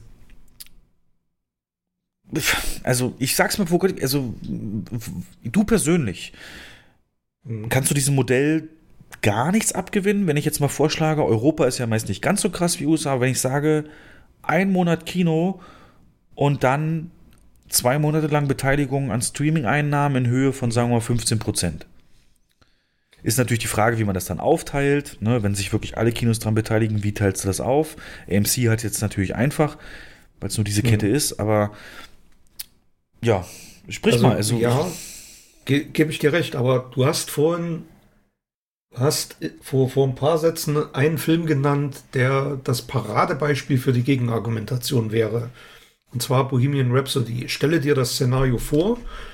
Bohemian Rhapsody wäre ein Universal-Film und geht nach zwei Wochen oder nach drei Wochen ins Streaming. Glaubst du, der hätte über Monate die Zahlen im Kino generiert, die er generiert hat? Niemals. Da wäre so viel Geld den Kinos verloren gegangen und nicht nur den Kinos, auch dem Verleih. Und das ist für mich so das Paradebeispiel Bohemian Rhapsody vor zwei Jahren, was gegen so ein Modell sprechen würde. Aber also der Markt ist ja in Bewegung und wir merken ja auch, da tut sich was und das wird auch nicht das Ende der Fahnenstange sein, dieser Deal zwischen AMC und Universal. Wahrscheinlich verhandeln die auch schon mit anderen Verleihern, wenn das erfolgreich ist. Und dann gucken andere Kinoketten da drauf, ah, das funktioniert ja scheinbar doch und dass man vielleicht irgendwie so einen Mittelweg findet, ne? so, so ein sechs Wochen Ding oder könnte ich mir schon vorstellen. Aber vielleicht macht man es ja auch filmabhängig, dass man sich die Filme anguckt. Aber dann hat man halt so ein Ding wie Bohemian, der so ein wahnsinniger Überraschungserfolg ist und hat dann möglicherweise mit Eiern gehandelt. Also ja, so die Gefahr dahinter. So ein Bohemian hast du einmal im Jahr. Und ja, das stimmt. Naja, gut, ja. Ich weiß, was du meinst, aber dafür ist es zu selten. Dafür ist eben die Schlagzahl an, an Neustarts mhm. einfach zu hoch.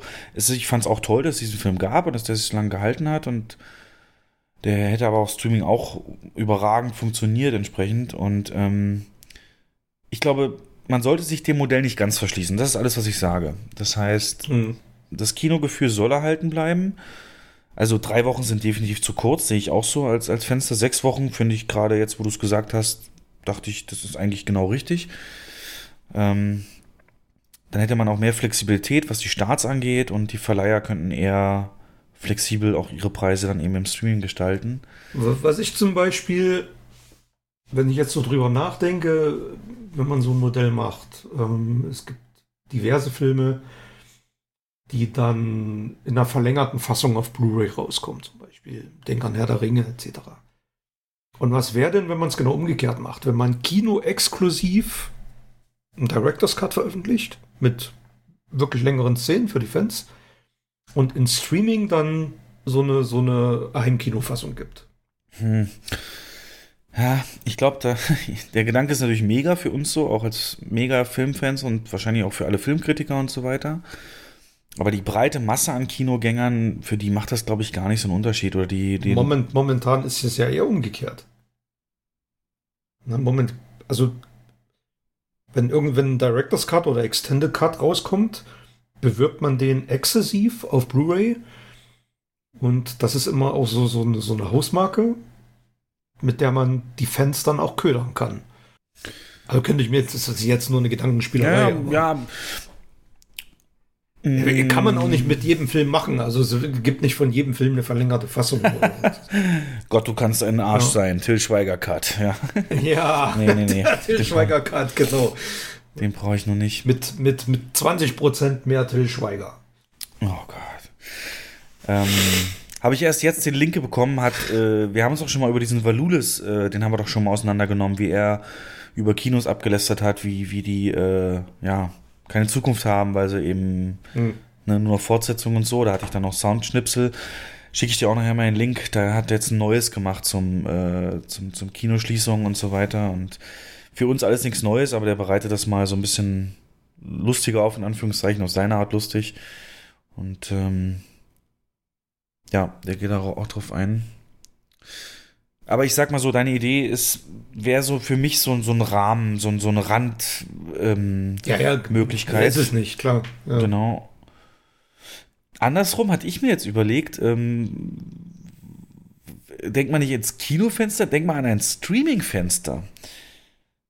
Würdest du, ne, wir haben ja oft geredet, Streaming und Kino können Partner sein, würdest du denn einem zwei Wochen Kinofenster für Filme, die sonst im Streaming sind, äh, ge gegenüberstehen? Oder wie würdest du denen gegenüberstehen? Also wenn der neue ähm, Netflix Michael Bay Blockbuster Six Underground Teil 2 oder so, wenn der zwei Wochen im Kino laufen darf, wo Netflix beteiligt wird und dann erst auf Streaming geht. Glaubst du, das könnte auch eine funktionierende Symb Symbiose sein? Also, aber so rum. Ich habe das jetzt so verstanden, dass er zuerst im Streaming läuft und zwei nee, Wochen nee, nee. dann ins Kino kommt. Zwei Wochen, also so wie Irishman, der lief ja eine Woche oder zwei maximal. Ich glaube eher das eine war Woche. Ja nur wegen den Oscars. Ja. Genau. Da lief der, ja. lief der in einigen Kinos. Die großen Ketten haben sich dem natürlich verweigert, um das Modell Streaming nicht noch so zu stärken. Ja. Aber wenn man jetzt sagt, zwei Wochen Exklusivdeal mit Netflix, wo deren großen Produktionen äh, im Kino laufen für zwei Wochen, Glaubst du, dass das würde genug Leute anziehen, um, um, um das zu rechtfertigen? Ja. Und ganz das ehrlich, könnte ich mir sehr gut vor. Keiner ja. wird deswegen ein Netflix-Abo kündigen, ne? Nein, das könnte ich mir sehr gut vorstellen. Und habe ich, glaube ich, auch schon mal gesagt, dass es eins der Modelle ist, die für mich Sinn ergeben. So, so ein Deal, ähm, an dem beide partizipieren können. Zum Beispiel, wenn man Serien Aufhänger oder eine Pilotfolge oder eine neue Season von irgendeiner Superserie. The Witcher zum Beispiel, wenn die, wenn die zweite Season rauskommt, die ersten beiden Folgen exklusiv im Kino zwei, drei Wochen vorher. Und dann, also dann, das Kino hätte einen unglaublichen Mehrwert und der Streamer ja auch, weil er würde eine wahnsinnige Werbung für die Serie wieder machen oder bekommen. Und alle, die die Serie eh gucken, gucken sie ja dann im Streaming weiter. Also es bleibt ja nicht nur bei den zwei Folgen, die im Kino liefen. Das kann ich mir sehr gut vorstellen.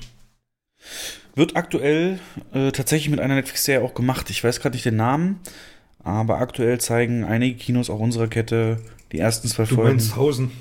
Hausen richtig, die richtig. Horrorserie, die deutsche, ja. ja. Ähm, also ja, der Markt ist in Bewegung. Aber nochmal zurück jetzt hier zur Verschiebung No Time to Die und so weiter. Was bedeutet das jetzt für die Zahlen und für die Zukunft von Kinos? Ähm, ich habe jetzt hier ganz aktuell die drei Quartalszahlen, also bis 30.09. sind die Zahlen jetzt da von den Kinobesuchen in Deutschland. Und wir hatten ja letzte Folge erst besprochen, das Halbjahr ist mit minus 50 Prozent ungefähr abgeschlossen worden, wo man eben seit März zu hatte.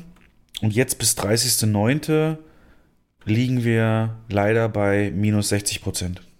Sowohl Besucher als auch Umsatz. Also es hat sich nochmal vergrößert, das Minus zum Vorjahr.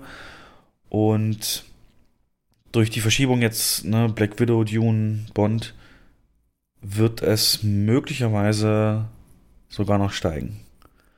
Und zeig mir mal eine Branche, die so von jetzt auf gleich 60% Umsatzrückgang verkraftet auf Dauer. Ich meine, gut, wir haben die Event-Branche, wir haben mit Sicherheit die Luftfahrtbranche, solche Geschichten, die auch hart getroffen sind, aber ob das das Ende der Fahnenstange ist, minus 70 kann da durchaus auch stehen, gerade weil eben Weihnachten ja eigentlich noch viel, viel mehr Leute kommen und äh, das jetzt eben alles entsprechend nicht mehr da ist. Die in, in Zahlen ausgedrückt haben wir 30 Millionen Kinobesucher bis jetzt, bis 30.09. Und das sind 45 Millionen weniger als zum selben Zeitpunkt 2019. Also mehr als Wir reden sonst schon von einem, von einem schlechten Kinojahr, wenn es minus 10% sind. Ne? Das ist dann schon viel. 255 Millionen Euro Umsatz die Branche gemacht. Das ist ein guter Monat bei Ikea, würde ich mal sagen, wenn nicht weniger. Ähm, das ist schon übel. Übel, übel, übel, übel. Neustarts entsprechend über 200 weniger. Naja, aber es soll nicht nur, nicht nur negativ sein, wie gesagt. Wir haben Tenet mit 1,5, das wirklich sehr, also, sehr positiv ist. Ich, ich hoffe ja mal stark, ich hoffe wirklich stark, dass wenn wir nächstes Jahr um diese Zeit eine Aufnahme machen im Oktober, ja. dass wir dann sagen, so ein Kinosommer hat es noch nie gegeben. Im positiven, Im positiven Sinne. Das, das ist meine große, das ist meine große Hoffnung. Worauf basiert denn die so wirklich? Weil du wirst natürlich jetzt im Rahmen von der Pandemie, der Situation, wie wir sie gerade haben, hm. keinen wirklichen Endpunkt haben. Es wird da nicht heißen, so cut. Wir sehen an China, dass es klappen kann, aber hm. gut, ist aber auch mit Vorsicht zu genießen. Alles mit Vorsicht zu, alles nur eine Hoffnung. Guck mal, was haben wir im März haben wir gedacht? Na gut, in zwei, drei Monaten ist das Ding durch, dann haben wir wieder, ähm, oh, wieder ein normales Geschäft. Das ist so, und momentan ist es ja so wie der Frosch auf der heißen Herdplatte, der nicht merkt, dass es immer heißer wird und einfach sitzen bleibt. Ne? So, so, so ist momentan die Entwicklung. Ja, man kann nur hoffen. Was glaubst du denn ganz konkret? Du hast mich ja letzten Podcast gefragt, inwieweit wird sich denn der Markt bereinigen oder inwieweit wird denn der Markt, ähm, wie viele Kinos wird es hinterher in Anführungszeichen noch geben? Jetzt konkret, wo Bond auch verschoben ist und ich meine mal ganz klar, über die Hälfte oder mindestens die Hälfte der Kinos in Deutschland sind kleine oder mittelständische, würde ich mal sagen. Also, wenn ich mich richtig erinnere an die letzte FFA-Auswertung. Und die haben natürlich ein gänzlich anderes Finanzierungsmodell als so die ganz großen Ketten, teilweise mhm. mit internationalen Eigentümern. Und ich glaube, die werden viel ihrer Finanzierung und Liquidität gesichert haben, indem sie den Banken eben sagen konnten, ey, hier ab November mit Bond, das, das, das, werden wir zumindest wieder ne, rauskommen oder zumindest eine schwarze Null schreiben oder so in die Richtung. Mhm. Ähm, viele Planungen werden darauf aufgebaut haben. Und jetzt ist das alles weg. Und kommt natürlich später, also ist ja nicht komplett weg, sondern verschoben. Aber was glaubst du denn? Jetzt gebe ich die Frage zurück. Realistischerweise müssen die Kinos jetzt bis April durchhalten. Vor April gibt es zwar auch einige Filme, gute Filme, die geplant sind, aber mit dem Wissen von jetzt wird es kaum so sein, dass alles, was im Januar, Februar aktuell steht, auch nicht, also da bleiben wird. Also es, ich würde jetzt zum Beispiel die, die Prognose abgeben, dass Peter Hase 2 aus dem Anfang Januar-Slot auch noch rausgeht. Ähm, als Beispiel für einen hoffnungsvollen mhm. Film. Was glaubst du denn? Jetzt, wie, wie, wie ernst wird es gerade so für die kleineren und werden wir jetzt dann unweigerlich die ersten Zusammenbrüche kleiner lokaler Kinos sehen? Ich gehe mal davon aus, ja. Also im nächsten Jahr werden wir die höchstwahrscheinlich leider sehen. Und wir haben ja mal vor, weiß ich nicht, ein, zwei Monaten eine Prognose gewagt, wie viel Prozent der Kinos, die jetzt momentan am Markt sind, in fünf Jahren noch existieren. Und ich irgendwie, was habe ich gesagt, 60, 70 oder so? Ja. Und ich glaube 70. Und das halte ich immer mehr für eine realistisch äh, anmutende Zahl so tragisch wie das wäre, aber das wird, wahrscheinlich wird es so weit kommen. Ja, und da die großen Ketten natürlich, sag ich mal, auf anderen Füßen stehen, das bis dahin schaffen werden, höchstwahrscheinlich, ähm,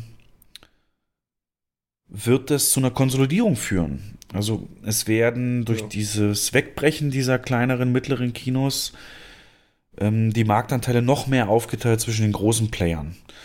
Das kann einerseits gut sein, ne, wegen Marktmacht und äh, beziehungsweise Größe gegenüber von Verleihern.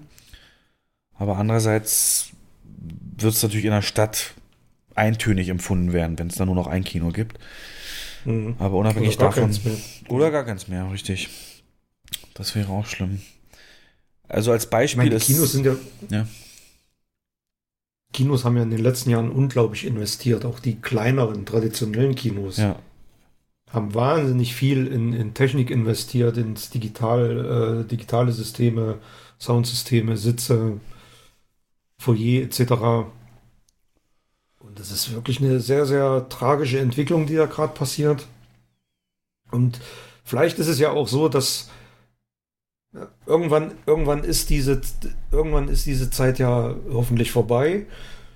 Und möglicherweise finden sich ja dann Modelle, dass man, dass man so, solche Standorte doch noch wieder reaktivieren kann oder, oder wieder eröffnen kann. Dass man die nicht entkernt und äh, da irgendwie einen Gemüseladen draus macht, sondern als Kino erhält und dann wieder eröffnet. Da gibt es ja jetzt auch ein paar Möglichkeiten, besser durchzuhalten. Ähm, es gibt ja nur mal als Beispiel, Liquidität ist das Allerwichtigste, die wichtigsten Rechnungen zahlen ja. können und so weiter. Und die größte Kette, von der wir es eben hatten, AMC, da gab es jetzt aktuell beim Hollywood Reporter einen Artikel, dass eine Ratingagentur gesagt hat, wir vermuten, spätestens sechs Monaten ist die, ist auch diese Kette, hat, hat die keine liquiden Mittel mehr. So, jetzt kann man anfangen, natürlich Geld zu sparen. So, wenn du als Kino Geld sparen willst, wo setzt du da an? Der, der größte Kostenblock ist natürlich die Miete einerseits, ähm, andererseits mhm. äh, sicherlich äh, ja, Strom, Personalkosten und, und Steuern. Und also Steuern in dem Sinne, ne, die du halt abführen musst. Mhm. Beim Verlust natürlich nicht so sehr, aber ich will darauf hinaus die Betriebskosten. Einen Tag offen halten, Kino mit allen Projektoren, dem Strom, den gerade im Winter der Heizung, im Sommer die Klimaanlage, dem Personal, den Leihmieten, dem Verschleiß, der an der Technik entsteht und so weiter. Das mhm. ist oft erst gerechtfertigt ab einer gewissen Besucheranzahl pro Tag. Und deswegen mal als Beispiel, ich würde von dir gerne wissen wollen, ob das ob du das auch in Deutschland oder auch, ähm, ja, ob du das für, für gangbar hältst, um, um im Notfall Kinos am Leben zu halten, hat sich zum Beispiel eben genannte AMC-Kette entschieden, dass sie einige Locations wochentags nicht mehr öffnen lassen, äh, von Montag bis Mittwoch sondern oder Montag bis Donnerstag, dass die erst in Amis, in Amerika startet ja erst immer am Freitag die Filme. Das wäre halt so, wie wenn bei uns von Montag bis Mittwoch die Kinos zu sind und dann immer nur Donnerstag bis Sonntag geöffnet, äh, um eben diese Betriebskosten so gering wie möglich zu halten, entsprechend auch Lohnkosten. Gut, in Deutschland wäre das was anderes. Da bist du natürlich ganz klar, hast du ein Vertragsvolumen, musst das erfüllen und so weiter, aber in den USA beispielsweise sind das oft Stundenlöhner, die auch mal Nullstunden einfach eingeteilt werden können. Also das ist keine so Mindest, mhm. Mindeststundenpflicht sozusagen. Mm, ist das, also findest du das einfach in der Notlage komplett richtig? Ich habe heute ein Argument gehört, was dagegen spricht, um das gleich schon mal einzuwerfen. Und das ist, mit so einer Maßnahme, gerade solltest du das größte oder eines der größten Kino am Ort sein, entwöhnst du die Leute vom Kino. Das heißt, du trägst aktiv dazu bei, dass die daran gewöhnt sind, dass es kein Kino gibt und sich andere Sachen suchen. Klar gibt es im Moment nicht so viel, es gibt keine Konzerte und Großveranstaltungen, aber dann könnten die sich ja zum Beispiel Brettspielen zuwenden, weißt du, und anfangen, jeden Abend Brettspiele oder, oder mit ihren Kollegen und Freunden Brettspiele zu spielen. So. Und das geht ja auch. Oder sagst du ganz klar richtige Entscheidung, weil wenn, wenn, wenn das Geld nicht da ist, die Kette am Leben zu halten, dann bringt auch ja, so eine Gedanken nix. Also ich finde, für Einzelbetreiber ist das eine Möglichkeit, um die Kosten ein bisschen zu drücken. Da kommt es auch immer darauf an, ob die Immobilie einem selber gehört oder ob sie angemietet ist oder solche Sachen. Ne? Das ist immer so ein, so ein, also kann man jetzt nicht pauschalisieren, Aber für eine Kette bin ich der Meinung, wäre es ein Fehler. Genau, auch aus dem Grund, den du gerade genannt hast. Es ist ja auch eigentlich der Grund, mit dem äh, die, die großen Ketten in Deutschland hier auch in einer sehr schwierigen Zeit im Juli geöffnet haben. Einfach um sich wieder ins Gespräch zu bringen, um die Leute wieder an Kino zu gewöhnen. Und das schafft man nicht, wenn man die Öffnungszeiten so stark einschränkt, dass keiner mehr weiß, kann ich heute Abend gehen, kann ich nicht gehen? Haben die heute offen? Haben sie zu? Weiß ich nicht, keine Ahnung. Oder nur am Wochenende spielt oder, also, das wird, das wird die ganze Sache vielleicht um, um ein paar Wochen nach hinten verzögern, aber das Grundproblem wird damit ja nicht gelöst. Also ich würde es für einen Fehler halten. Richtig, und dieses, den Faktor kann man nicht unterschätzen, einfach, dass ihr draußen wisst, im Notfall ist da ein Kino und das kann ich, oder ihr kennt jemand, der da war und sagt, ey, ähm, da ist es sicher, ich habe mich sicher gefühlt, ist äh, für uns mehr wert als ähm, ja halt mal ein Tag, der ein bisschen weniger Besucher macht oder wenige, ganz wenige Besucher. Genau. Mm, das hatten wir jetzt auch in unseren eigenen Auswertungen. Wir gucken ja auch immer wirklich euer Online-Feedback an und was ihr da so schreibt. Und in einer Reaktion hatten wir drinstehen, top umgesetztes Hygienekonzept, habe mich sicher gefühlt, hat Spaß gemacht, ich komme wieder. Und das war so eine Nachricht, die ist mir hängen geblieben. Die ist, da sage ich mir auch, weißt du, das ist endlich mal so das eigentlich, wofür man das Ganzen, wofür man arbeitet. Wo, es ist noch nicht mal Geld. Wer war vielleicht nur einmal da im ganzen Monat, aber er wird das erzählen und er wird, ähm, ja, es ist so ein bisschen auch der Beweis, dass das klappen kann und man die Leute ins Kino holen muss. Hast du die Umfrage gelesen, die jetzt gemacht wurde wieder ähm, von so einem Marktforschungsunternehmen? Wie viele Deutsche waren denn seit Ende Lockdown, seit Eröffnung Kinos wieder im Kino in Prozent? Hast du das gelesen? Nee, habe ich nicht. 37 Prozent.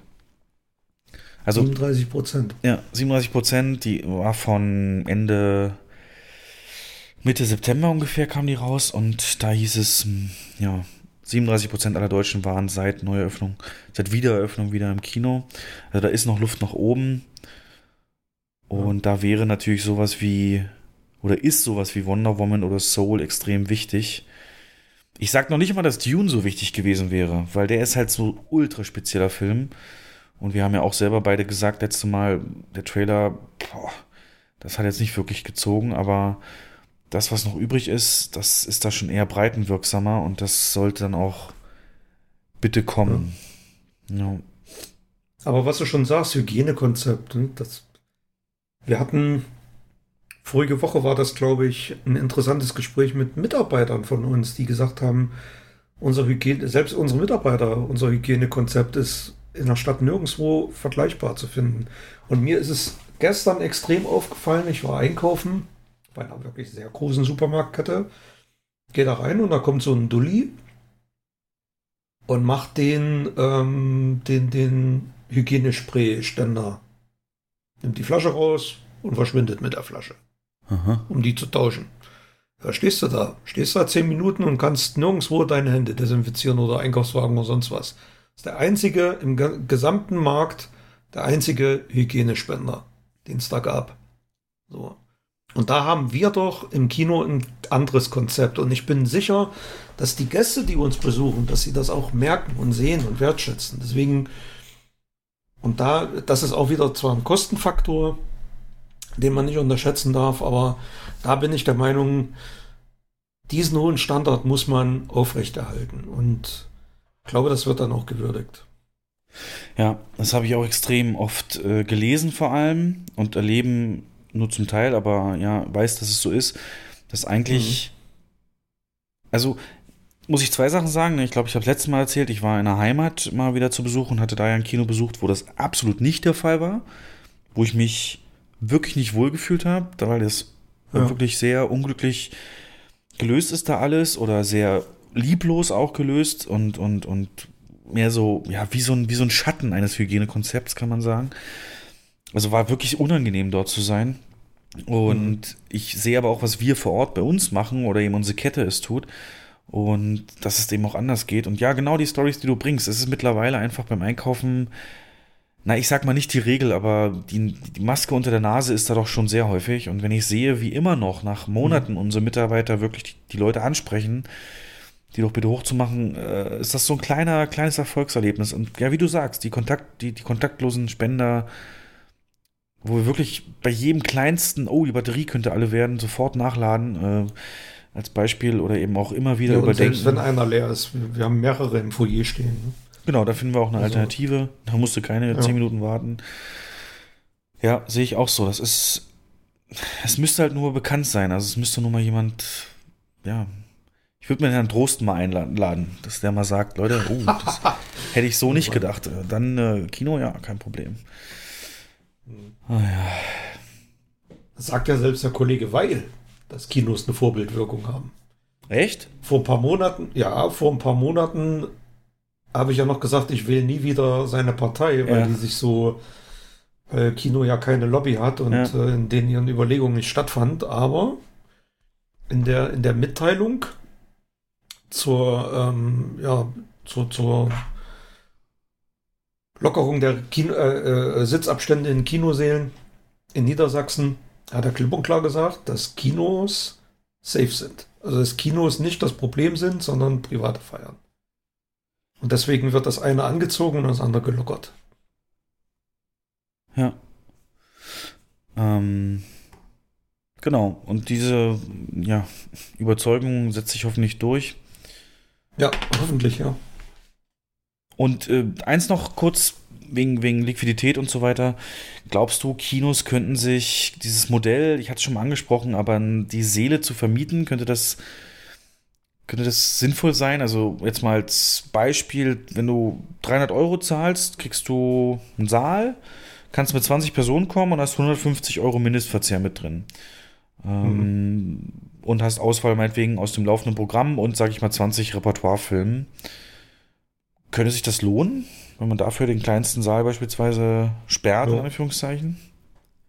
Bin ich dabei, das hätte sich vorher schon gelohnt. Also das ist ein Modell. Also man muss ja alles, man muss jetzt zu einer Zeit, gebe ich dir völlig recht, versuchen, über den Tellerrand zu denken und ähm, mehr Einnahmequellen zu generieren. Das ist eine davon, also eine Möglichkeit. Bedeutet allerdings auch wieder einen erhöhten Werbeaufwand. Wie bringst du das an die, oder wie machst du das bekannt, dass es sowas gibt? Und ähm, wie kalkulierst du das letztendlich? Und lässt du auch zu, dass die Leute ihre eigenen Blu-rays mitbringen? Was ja eigentlich, eigentlich wäre das ja vorher auch schon möglich gewesen, dass man den Saal mietet und dann sein eigen Ding da drin macht. Aber zu einem anderen Preis natürlich. Ja, und zu einer anderen Uhrzeit. Also hier rede ich Und explizit davon, dass du auch während des Spielbetriebs an einem äh, 20-Uhr-Termin, jetzt nicht zwingend Samstag, aber so das machen Ja. kannst, ja. An einem Wochentag, Montag, Mittwoch, Donnerstag, wäre das ja von unserer Denke her durchaus möglich. Ne? Also Und dann gibt's, gibt's bestimmt den frisch verliebten Teenager, der sich das abgespart hat beim Zeitungsaustragen Ja, und das für seine Flamme macht, ja. Das wäre schon cool. Warum nicht? Ja, aus der Reihe kuriose Nachrichten. In den USA ist es soweit, dass aufgrund der dort extrem geschlossenen, äh, Extremanzahl der geschlossenen Kinos noch äh, mittlerweile die Farmer, die Bauern, äh, ja, ein Problem haben, ihren Mais irgendwie einzulagern oder, oder ja, viel zu viel Mais da haben und entsprechend nicht wissen, wohin damit. Ja, so kann es auch kommen. Wer hätte das mal gedacht, dass das ein Problem wird für irgendjemand? Weil natürlich privat verkaufst du nicht so viel Mais und ja dann bleibt das halt übrig. Und nochmal kuriose Nachricht. Jens, die Oscars, die haben Angst, dass die nicht genug Filme haben, die sie nominieren können. Ich, das habe ich gelesen heute. Erzähl doch mal. Äh, sp- es spielt so drauf an, dass Auto oder Filme aus Autokinos zugelassen sind jetzt. Genau. Meinst du das? Ja. Ja, das habe ich gelesen. Ja. Filme, die ausschließlich in einem Autokino gelaufen sind, können für die Oscars eingereicht werden und auch dann, wenn sie nur einmal am Tag gezeigt wurden, sonst war Bedingung, diesen Film mindestens dreimal am Tag zu zeigen.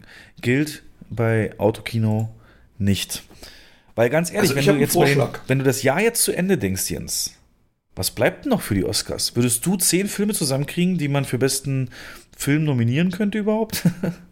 Also, ich würde erstmal vorschlagen, dass du deinen Reopening-Film als Best äh, Foreign Short einreichst. Vor ein Short, geil.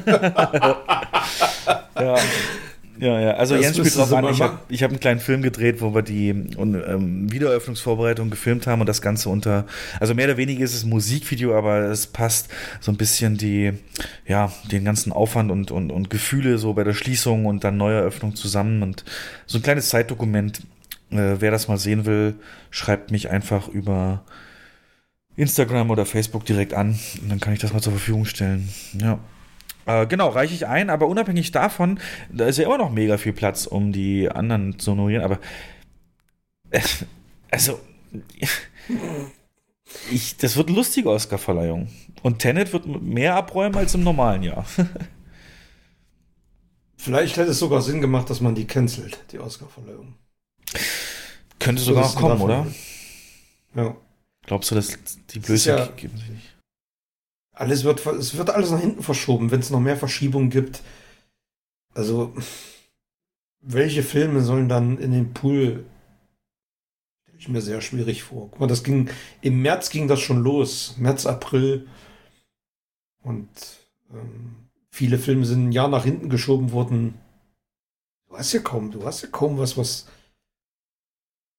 ähm, was da gegeneinander antreten könnte. Ja. Also, na klar, ich meine die ganzen Streaming-Filme, aber auch die müssten ja in New York und Los Angeles gezeigt werden. Ne? Und gerade das sind die Märkte, genau. die noch zu sind. Es wurde ja die Frist verlängert bis ähm, Februar. Alle Filme, die bis Februar released werden, können dann noch auch teilnehmen, aber ja, also das ist schon. dafür, die abzusagen. Das würde für mich am meisten Sinn machen und wäre auch am gerechtesten, dass man, dass man sagt, man verschiebt die, Ver also man macht die Verleihung dieses Jahr, also nächstes Jahr nicht, sondern erst 2022 und lässt, aber das ist, wird dann wieder schwierig, ne? Die Filme, die dann jetzt doch gelaufen sind bis dahin, die sind dann ein Jahr später überhaupt gar nicht mehr im Gedächtnis der Leute und haben dann null Chancen. ja. Ja, ja. Ja, oder wirklich extrem abgespeckt, weißt du, mit einer, mit einer Online. Abgespeckt, ja. Weil Genau. Oscars lebt ja auch von diesem Trubel am roten Teppich und das kannst du natürlich alles Mhm. nicht mehr haben und Gar nicht. nee. ähm, ja, das wird sonst eine Trauerveranstaltung und na ja gut, das ist heute nicht Thema, aber da gucken wir auf jeden Ja. Fall auch weiterhin. Hast du noch News? Oder irgendwas zum Thema Bonn, Verschiebung, albtraumhafte Zustände, Hoffnungslosigkeit oder eben auch Optimismus? Äh, News nicht. Ich habe nur ein paar Presseartikel noch und Userstimmen. Die hätten aber vorhin besser gepasst, die mit einzustreuen. Das habe ich ein bisschen verpasst. Von daher, ja. Nee, kein Problem, wenn's, Ähm. also, wenn, wir, wir haben ja heute uns mehr oder weniger auch frei hier durchgehangelt, Genau. ohne so ein starkes Konzept wie sonst. Deswegen, ähm, User-Meinung würde mich am meisten interessieren. Also, du liest ja deutlich stärker eben auch die Foren dann auf die Kommentare hindurch. Äh, zu welchem Thema sind das Also- denn Kommentare? Also ich habe mal ein paar Sachen rausgesucht zur, zum Thema Verschiebung und bin doch sehr erstaunt. Was heißt eigentlich nicht erstaunt? Das lässt diese alte Diskussion Kino versus Streaming komplett wieder aufflammen, die es eigentlich schon länger gibt. Da gibt es äh, Meldungen pro oder contra. Zum Beispiel definitiv Kino will ja ein Erlebnis haben, was nicht alltäglich ist, kurz und knapp. Oder dann sehr interessant finde, dass es keine Frage für entweder oder. Man entscheidet sich ja auch nicht zwischen zu Hause kochen und ins Restaurant gehen. Man macht beides. Dann gibt es natürlich auch eine Meldung pro Streaming. Man kann Pause machen, wenn man aufs Klo muss. Man kann während eines Films rauchen. Und es sitzt kein Riese vor mir. Momentan sitzt auch keiner vor dir.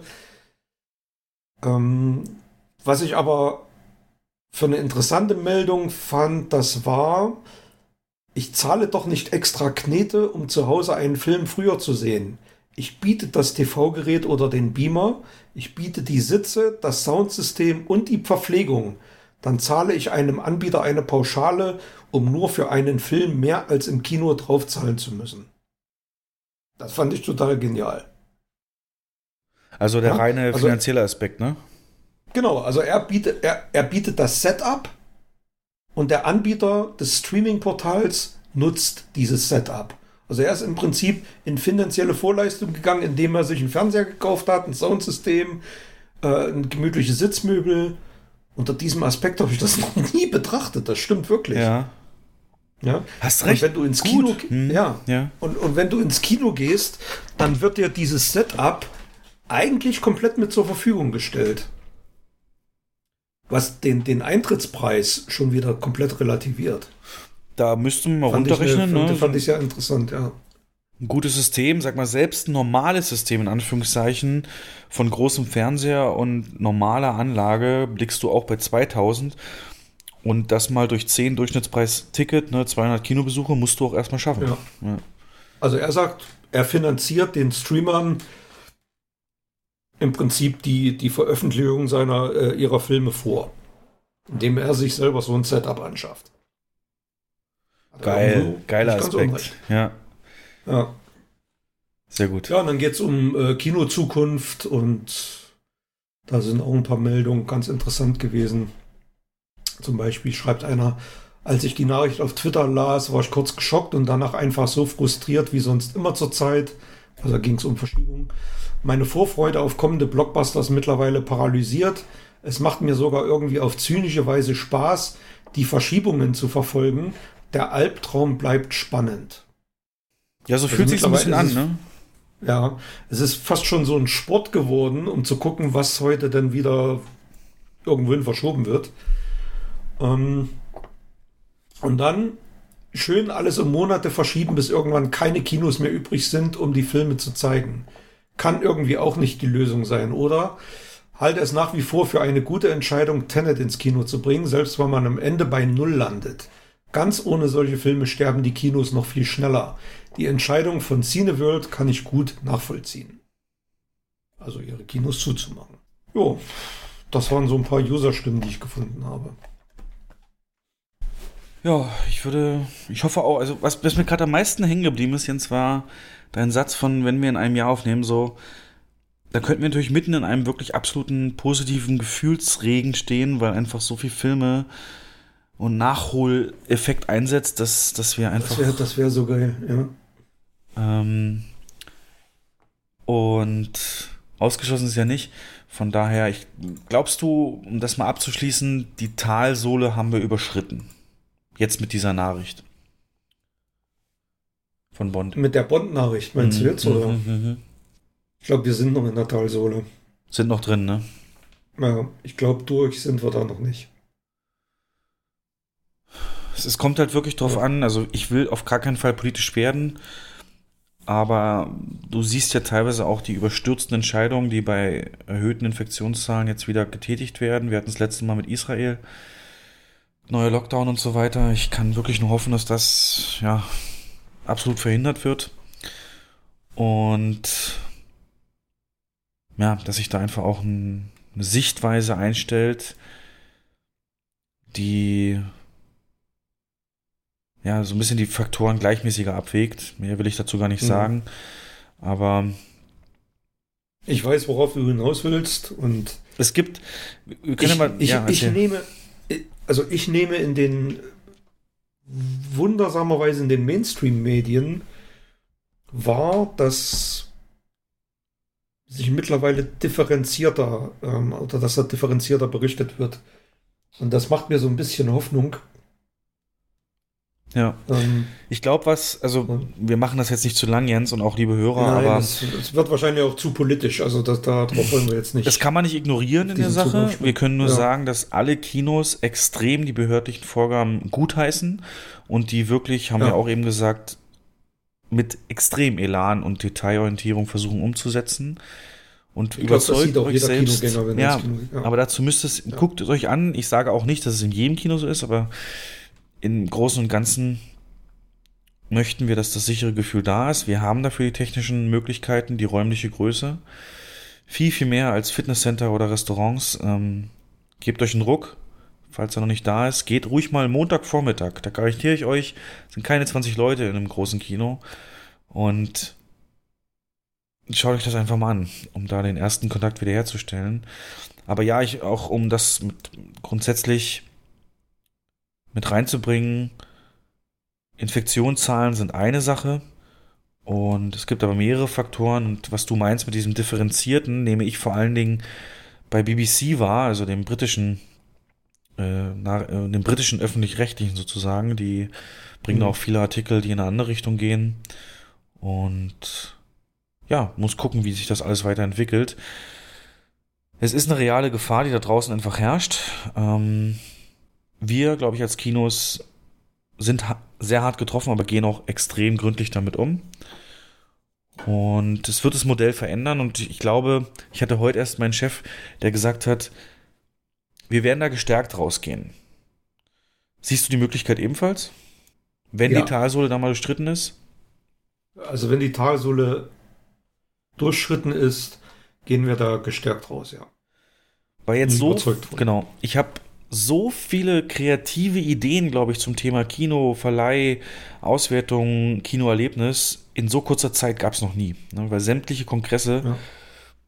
und Branchengespräche und so weiter, die finden ja unter ganz anderen Vorzeichen statt, die wirklich auch das Denken verändern können. Und ich glaube, man wird da einen guten Weg finden, ja, auf jeden Fall. Und sollte es, was hoffentlich nicht mehr allzu lange dauert, sollte es irgendwann eine Nach-Corona-Zeit geben, dann werden die Kino eine neue, eine neue Blüte erleben, also eine neue Hochzeit. Ja. Bin ich fest davon überzeugt. Kinos und Reisen. Weil Reisen, glaube ich, sind die Leute Ja. extremst ausgehungert. Ich auch. Ich merke das. Und Kino kann aber jetzt schon so eine kleine Reise bieten. Einfach mal im Kopf in eine andere Welt. Und ja.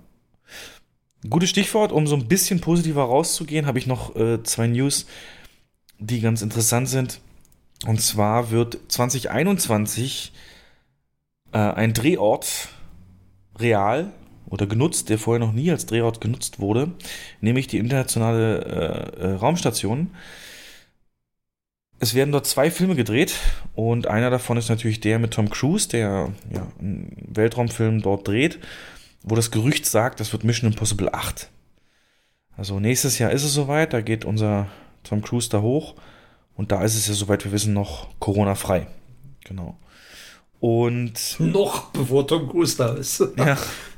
Nee, aber da, ähm, das wollte ich dir auch sagen. Es gibt mittlerweile ist es so krass.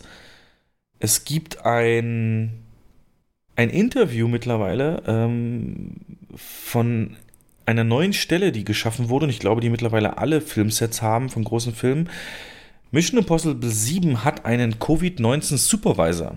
Das heißt, wir werden Abspänne lesen, indem es den Posten Covid-19 Supervisor gibt. Also der dafür verantwortlich ist, dass eben ja diese Regeln und alles gangbar gemacht wird. Hygienekonzept. Ja. Genau, der Hygienekonzeptüberwacher sozusagen. Und der hat ein Interview gegeben, wie sie zum Beispiel das Drehen in Norwegen mitten in der Pandemie realisiert haben. Also ein wichtiger Mann und wird wahrscheinlich auch weiterhin so bleiben. So wie zum Beispiel jetzt aktuell Jurassic World Dominion äh, unterbrochen werden musste, die Dreharbeiten, wegen dem Mhm. Coronavirus, weil einer aus der Crew positiv getestet wurde. Aber dieser Release ist auch schon ins Jahr 2022 gerutscht. Das Ja. heißt, äh, ja, nochmal später als eh schon. Und das andere, ja. Ein Film, auf den ich mich sehr freue, und ich hoffe mal, dass du da auch Interesse hast, es wird einen Film geben, wie der Pate entstanden ist. Also so praktisch ein Making-of als Film zu der Pate mit Oscar Isaac unter anderem ähm, als Francis Ford Coppola. Und Jack Gyllenhaal spielt auch mit. Ja, Und- das habe ich gelesen. Das wird einfach nur mega. Ich bin mal gespannt, wie sie an Anspielungen sie da unterbringen. Aber das nur Mhm. als kleine, kleine Randnews, dass wir hier nicht ganz so negativ rausgehen. Genau. Ja, es gibt ja immer so ein paar kleine Häppchen, die äh, zum Beispiel das, das, das Stunt-Video von Tom Cruise wieder. Hast du das gesehen, wo er auf dem fahrenden Auf Zug oben Zug. drauf sitzt? Ja, ey, Der was, Typ ist so krank. Was ist so krank? Ich dachte, ey Junge, du wärst in Indien gut aufgehoben im Berufsverkehr auf dem Dach. was glaubst Oh du denn, was glaubst du denn, wie wird, wird das so eine Hommage an den Mission Impossible 1 Stunt? Weil es sah so ein bisschen so aus, ne? Ein bisschen, ja. Im Eurotunnel. ja. Aber ich habe da keine Sicherung gesehen. Also weder irgendwelche Seile oder sonst irgendwas. Das saß da einfach auf dem Dach. Kann ich mir gar nicht vorstellen, oder? Er ist halt verrückt. Er will, er Er will ist das, verrückt, ja. Er will das unbedingt durchziehen, ja. Ja. Gut. Dann hätte ich soweit. Ich wollte es unbedingt oh. mal loswerden, mit dir besprechen. Und ich glaube, wir haben einen guten Überblick geschaffen und nächste Folge muss wirklich mal. Ich habe überlegt, Jens, wir machen mal so eine Nostalgiefolge. So eine Folge, wo wir einfach nur übers Kino in den 90er reden. So die Lieblingsfilme von uns aus den 90ern und wie wir die geguckt haben. Was hältst du davon? Mal als was ganz anderes. Ja. Mal komplett ohne News. Sehr gerne. Dann mach dir mal ja. Gedanken, so 90er Jahre Kinoerlebnisse, was ist dir hängen geblieben? Es wird sich viel doppeln mit dem, was wir eh schon erzählt haben, aber wenn wir mal länger drüber nachdenken, ähm, haben wir vielleicht ein bisschen Trivia zu den Filmen, aber vor allen Dingen eben, was wir so in jüngeren Jahren als Kinoerlebnisse eben auch verbinden. Und das möchte ich auch nochmal mitgeben. 80er kann ich mit dir nicht bereden, ne? Nee, da habe ich noch nicht so viel geguckt. ähm, ja, 90er ist gut. Okay. Legen wir mal so fest, dann wird das mal eine komplett ohne News-Folge. Und ja, aber allein, dass wir so eine Folge machen können, sagt ja auch, ne, das ist immer auch verbunden mit ähm, dem Ort, wenn du so einen Film guckst. Also ich kann mich zu jedem Film, sei es jetzt äh, Jurassic Park oder eben später Armageddon und so, Independence Day, kann ich mich auch an das Kino noch erinnern, dem ich es geguckt habe. Und stellt mhm. euch einfach vor, eine Innenstadt, eine Stadt ohne Kino. Ich bin der Meinung, es würde was fehlen. Ja. Ähm, weil eben so eine Geschichten nicht möglich sind. Genau. In dem Sinne, Vielen Dank, Jens. Wir schaffen ich das. Ich habe zu danken. Ich habe den epischsten Spruch aller Zeiten zum, als Raus, Rausschmeißer, der uns Hoffnung macht. Die Nacht ist am dunkelsten vor dem Sonnenaufgang. Hau rein, Jens. Alles klar. Tschüss. Als ich so alt war wie du, da bin ich manchmal an einen magischen Ort gegangen, der bewacht wurde von einem grimmigen Riesen. Unerschrocken streckte ich dem Riesen einen goldenen Taler entgegen. Dafür öffnete er mir das Tor zu einer strahlenden Welt. Es duftete nach Zuckerwatte und es gab die köstlichsten Eissorten. All diese Leckereien nahm ich mit in einen samtbekleideten Raum und ein edler Ritter führte mich zu meinem Platz. Kein Ritter, ein Zauberer. Natürlich.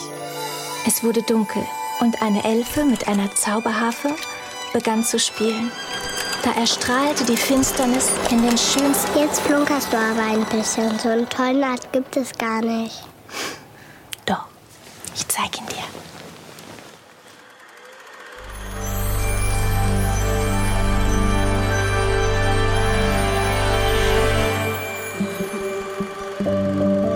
Wir sind wieder für euch da. Dein Kino.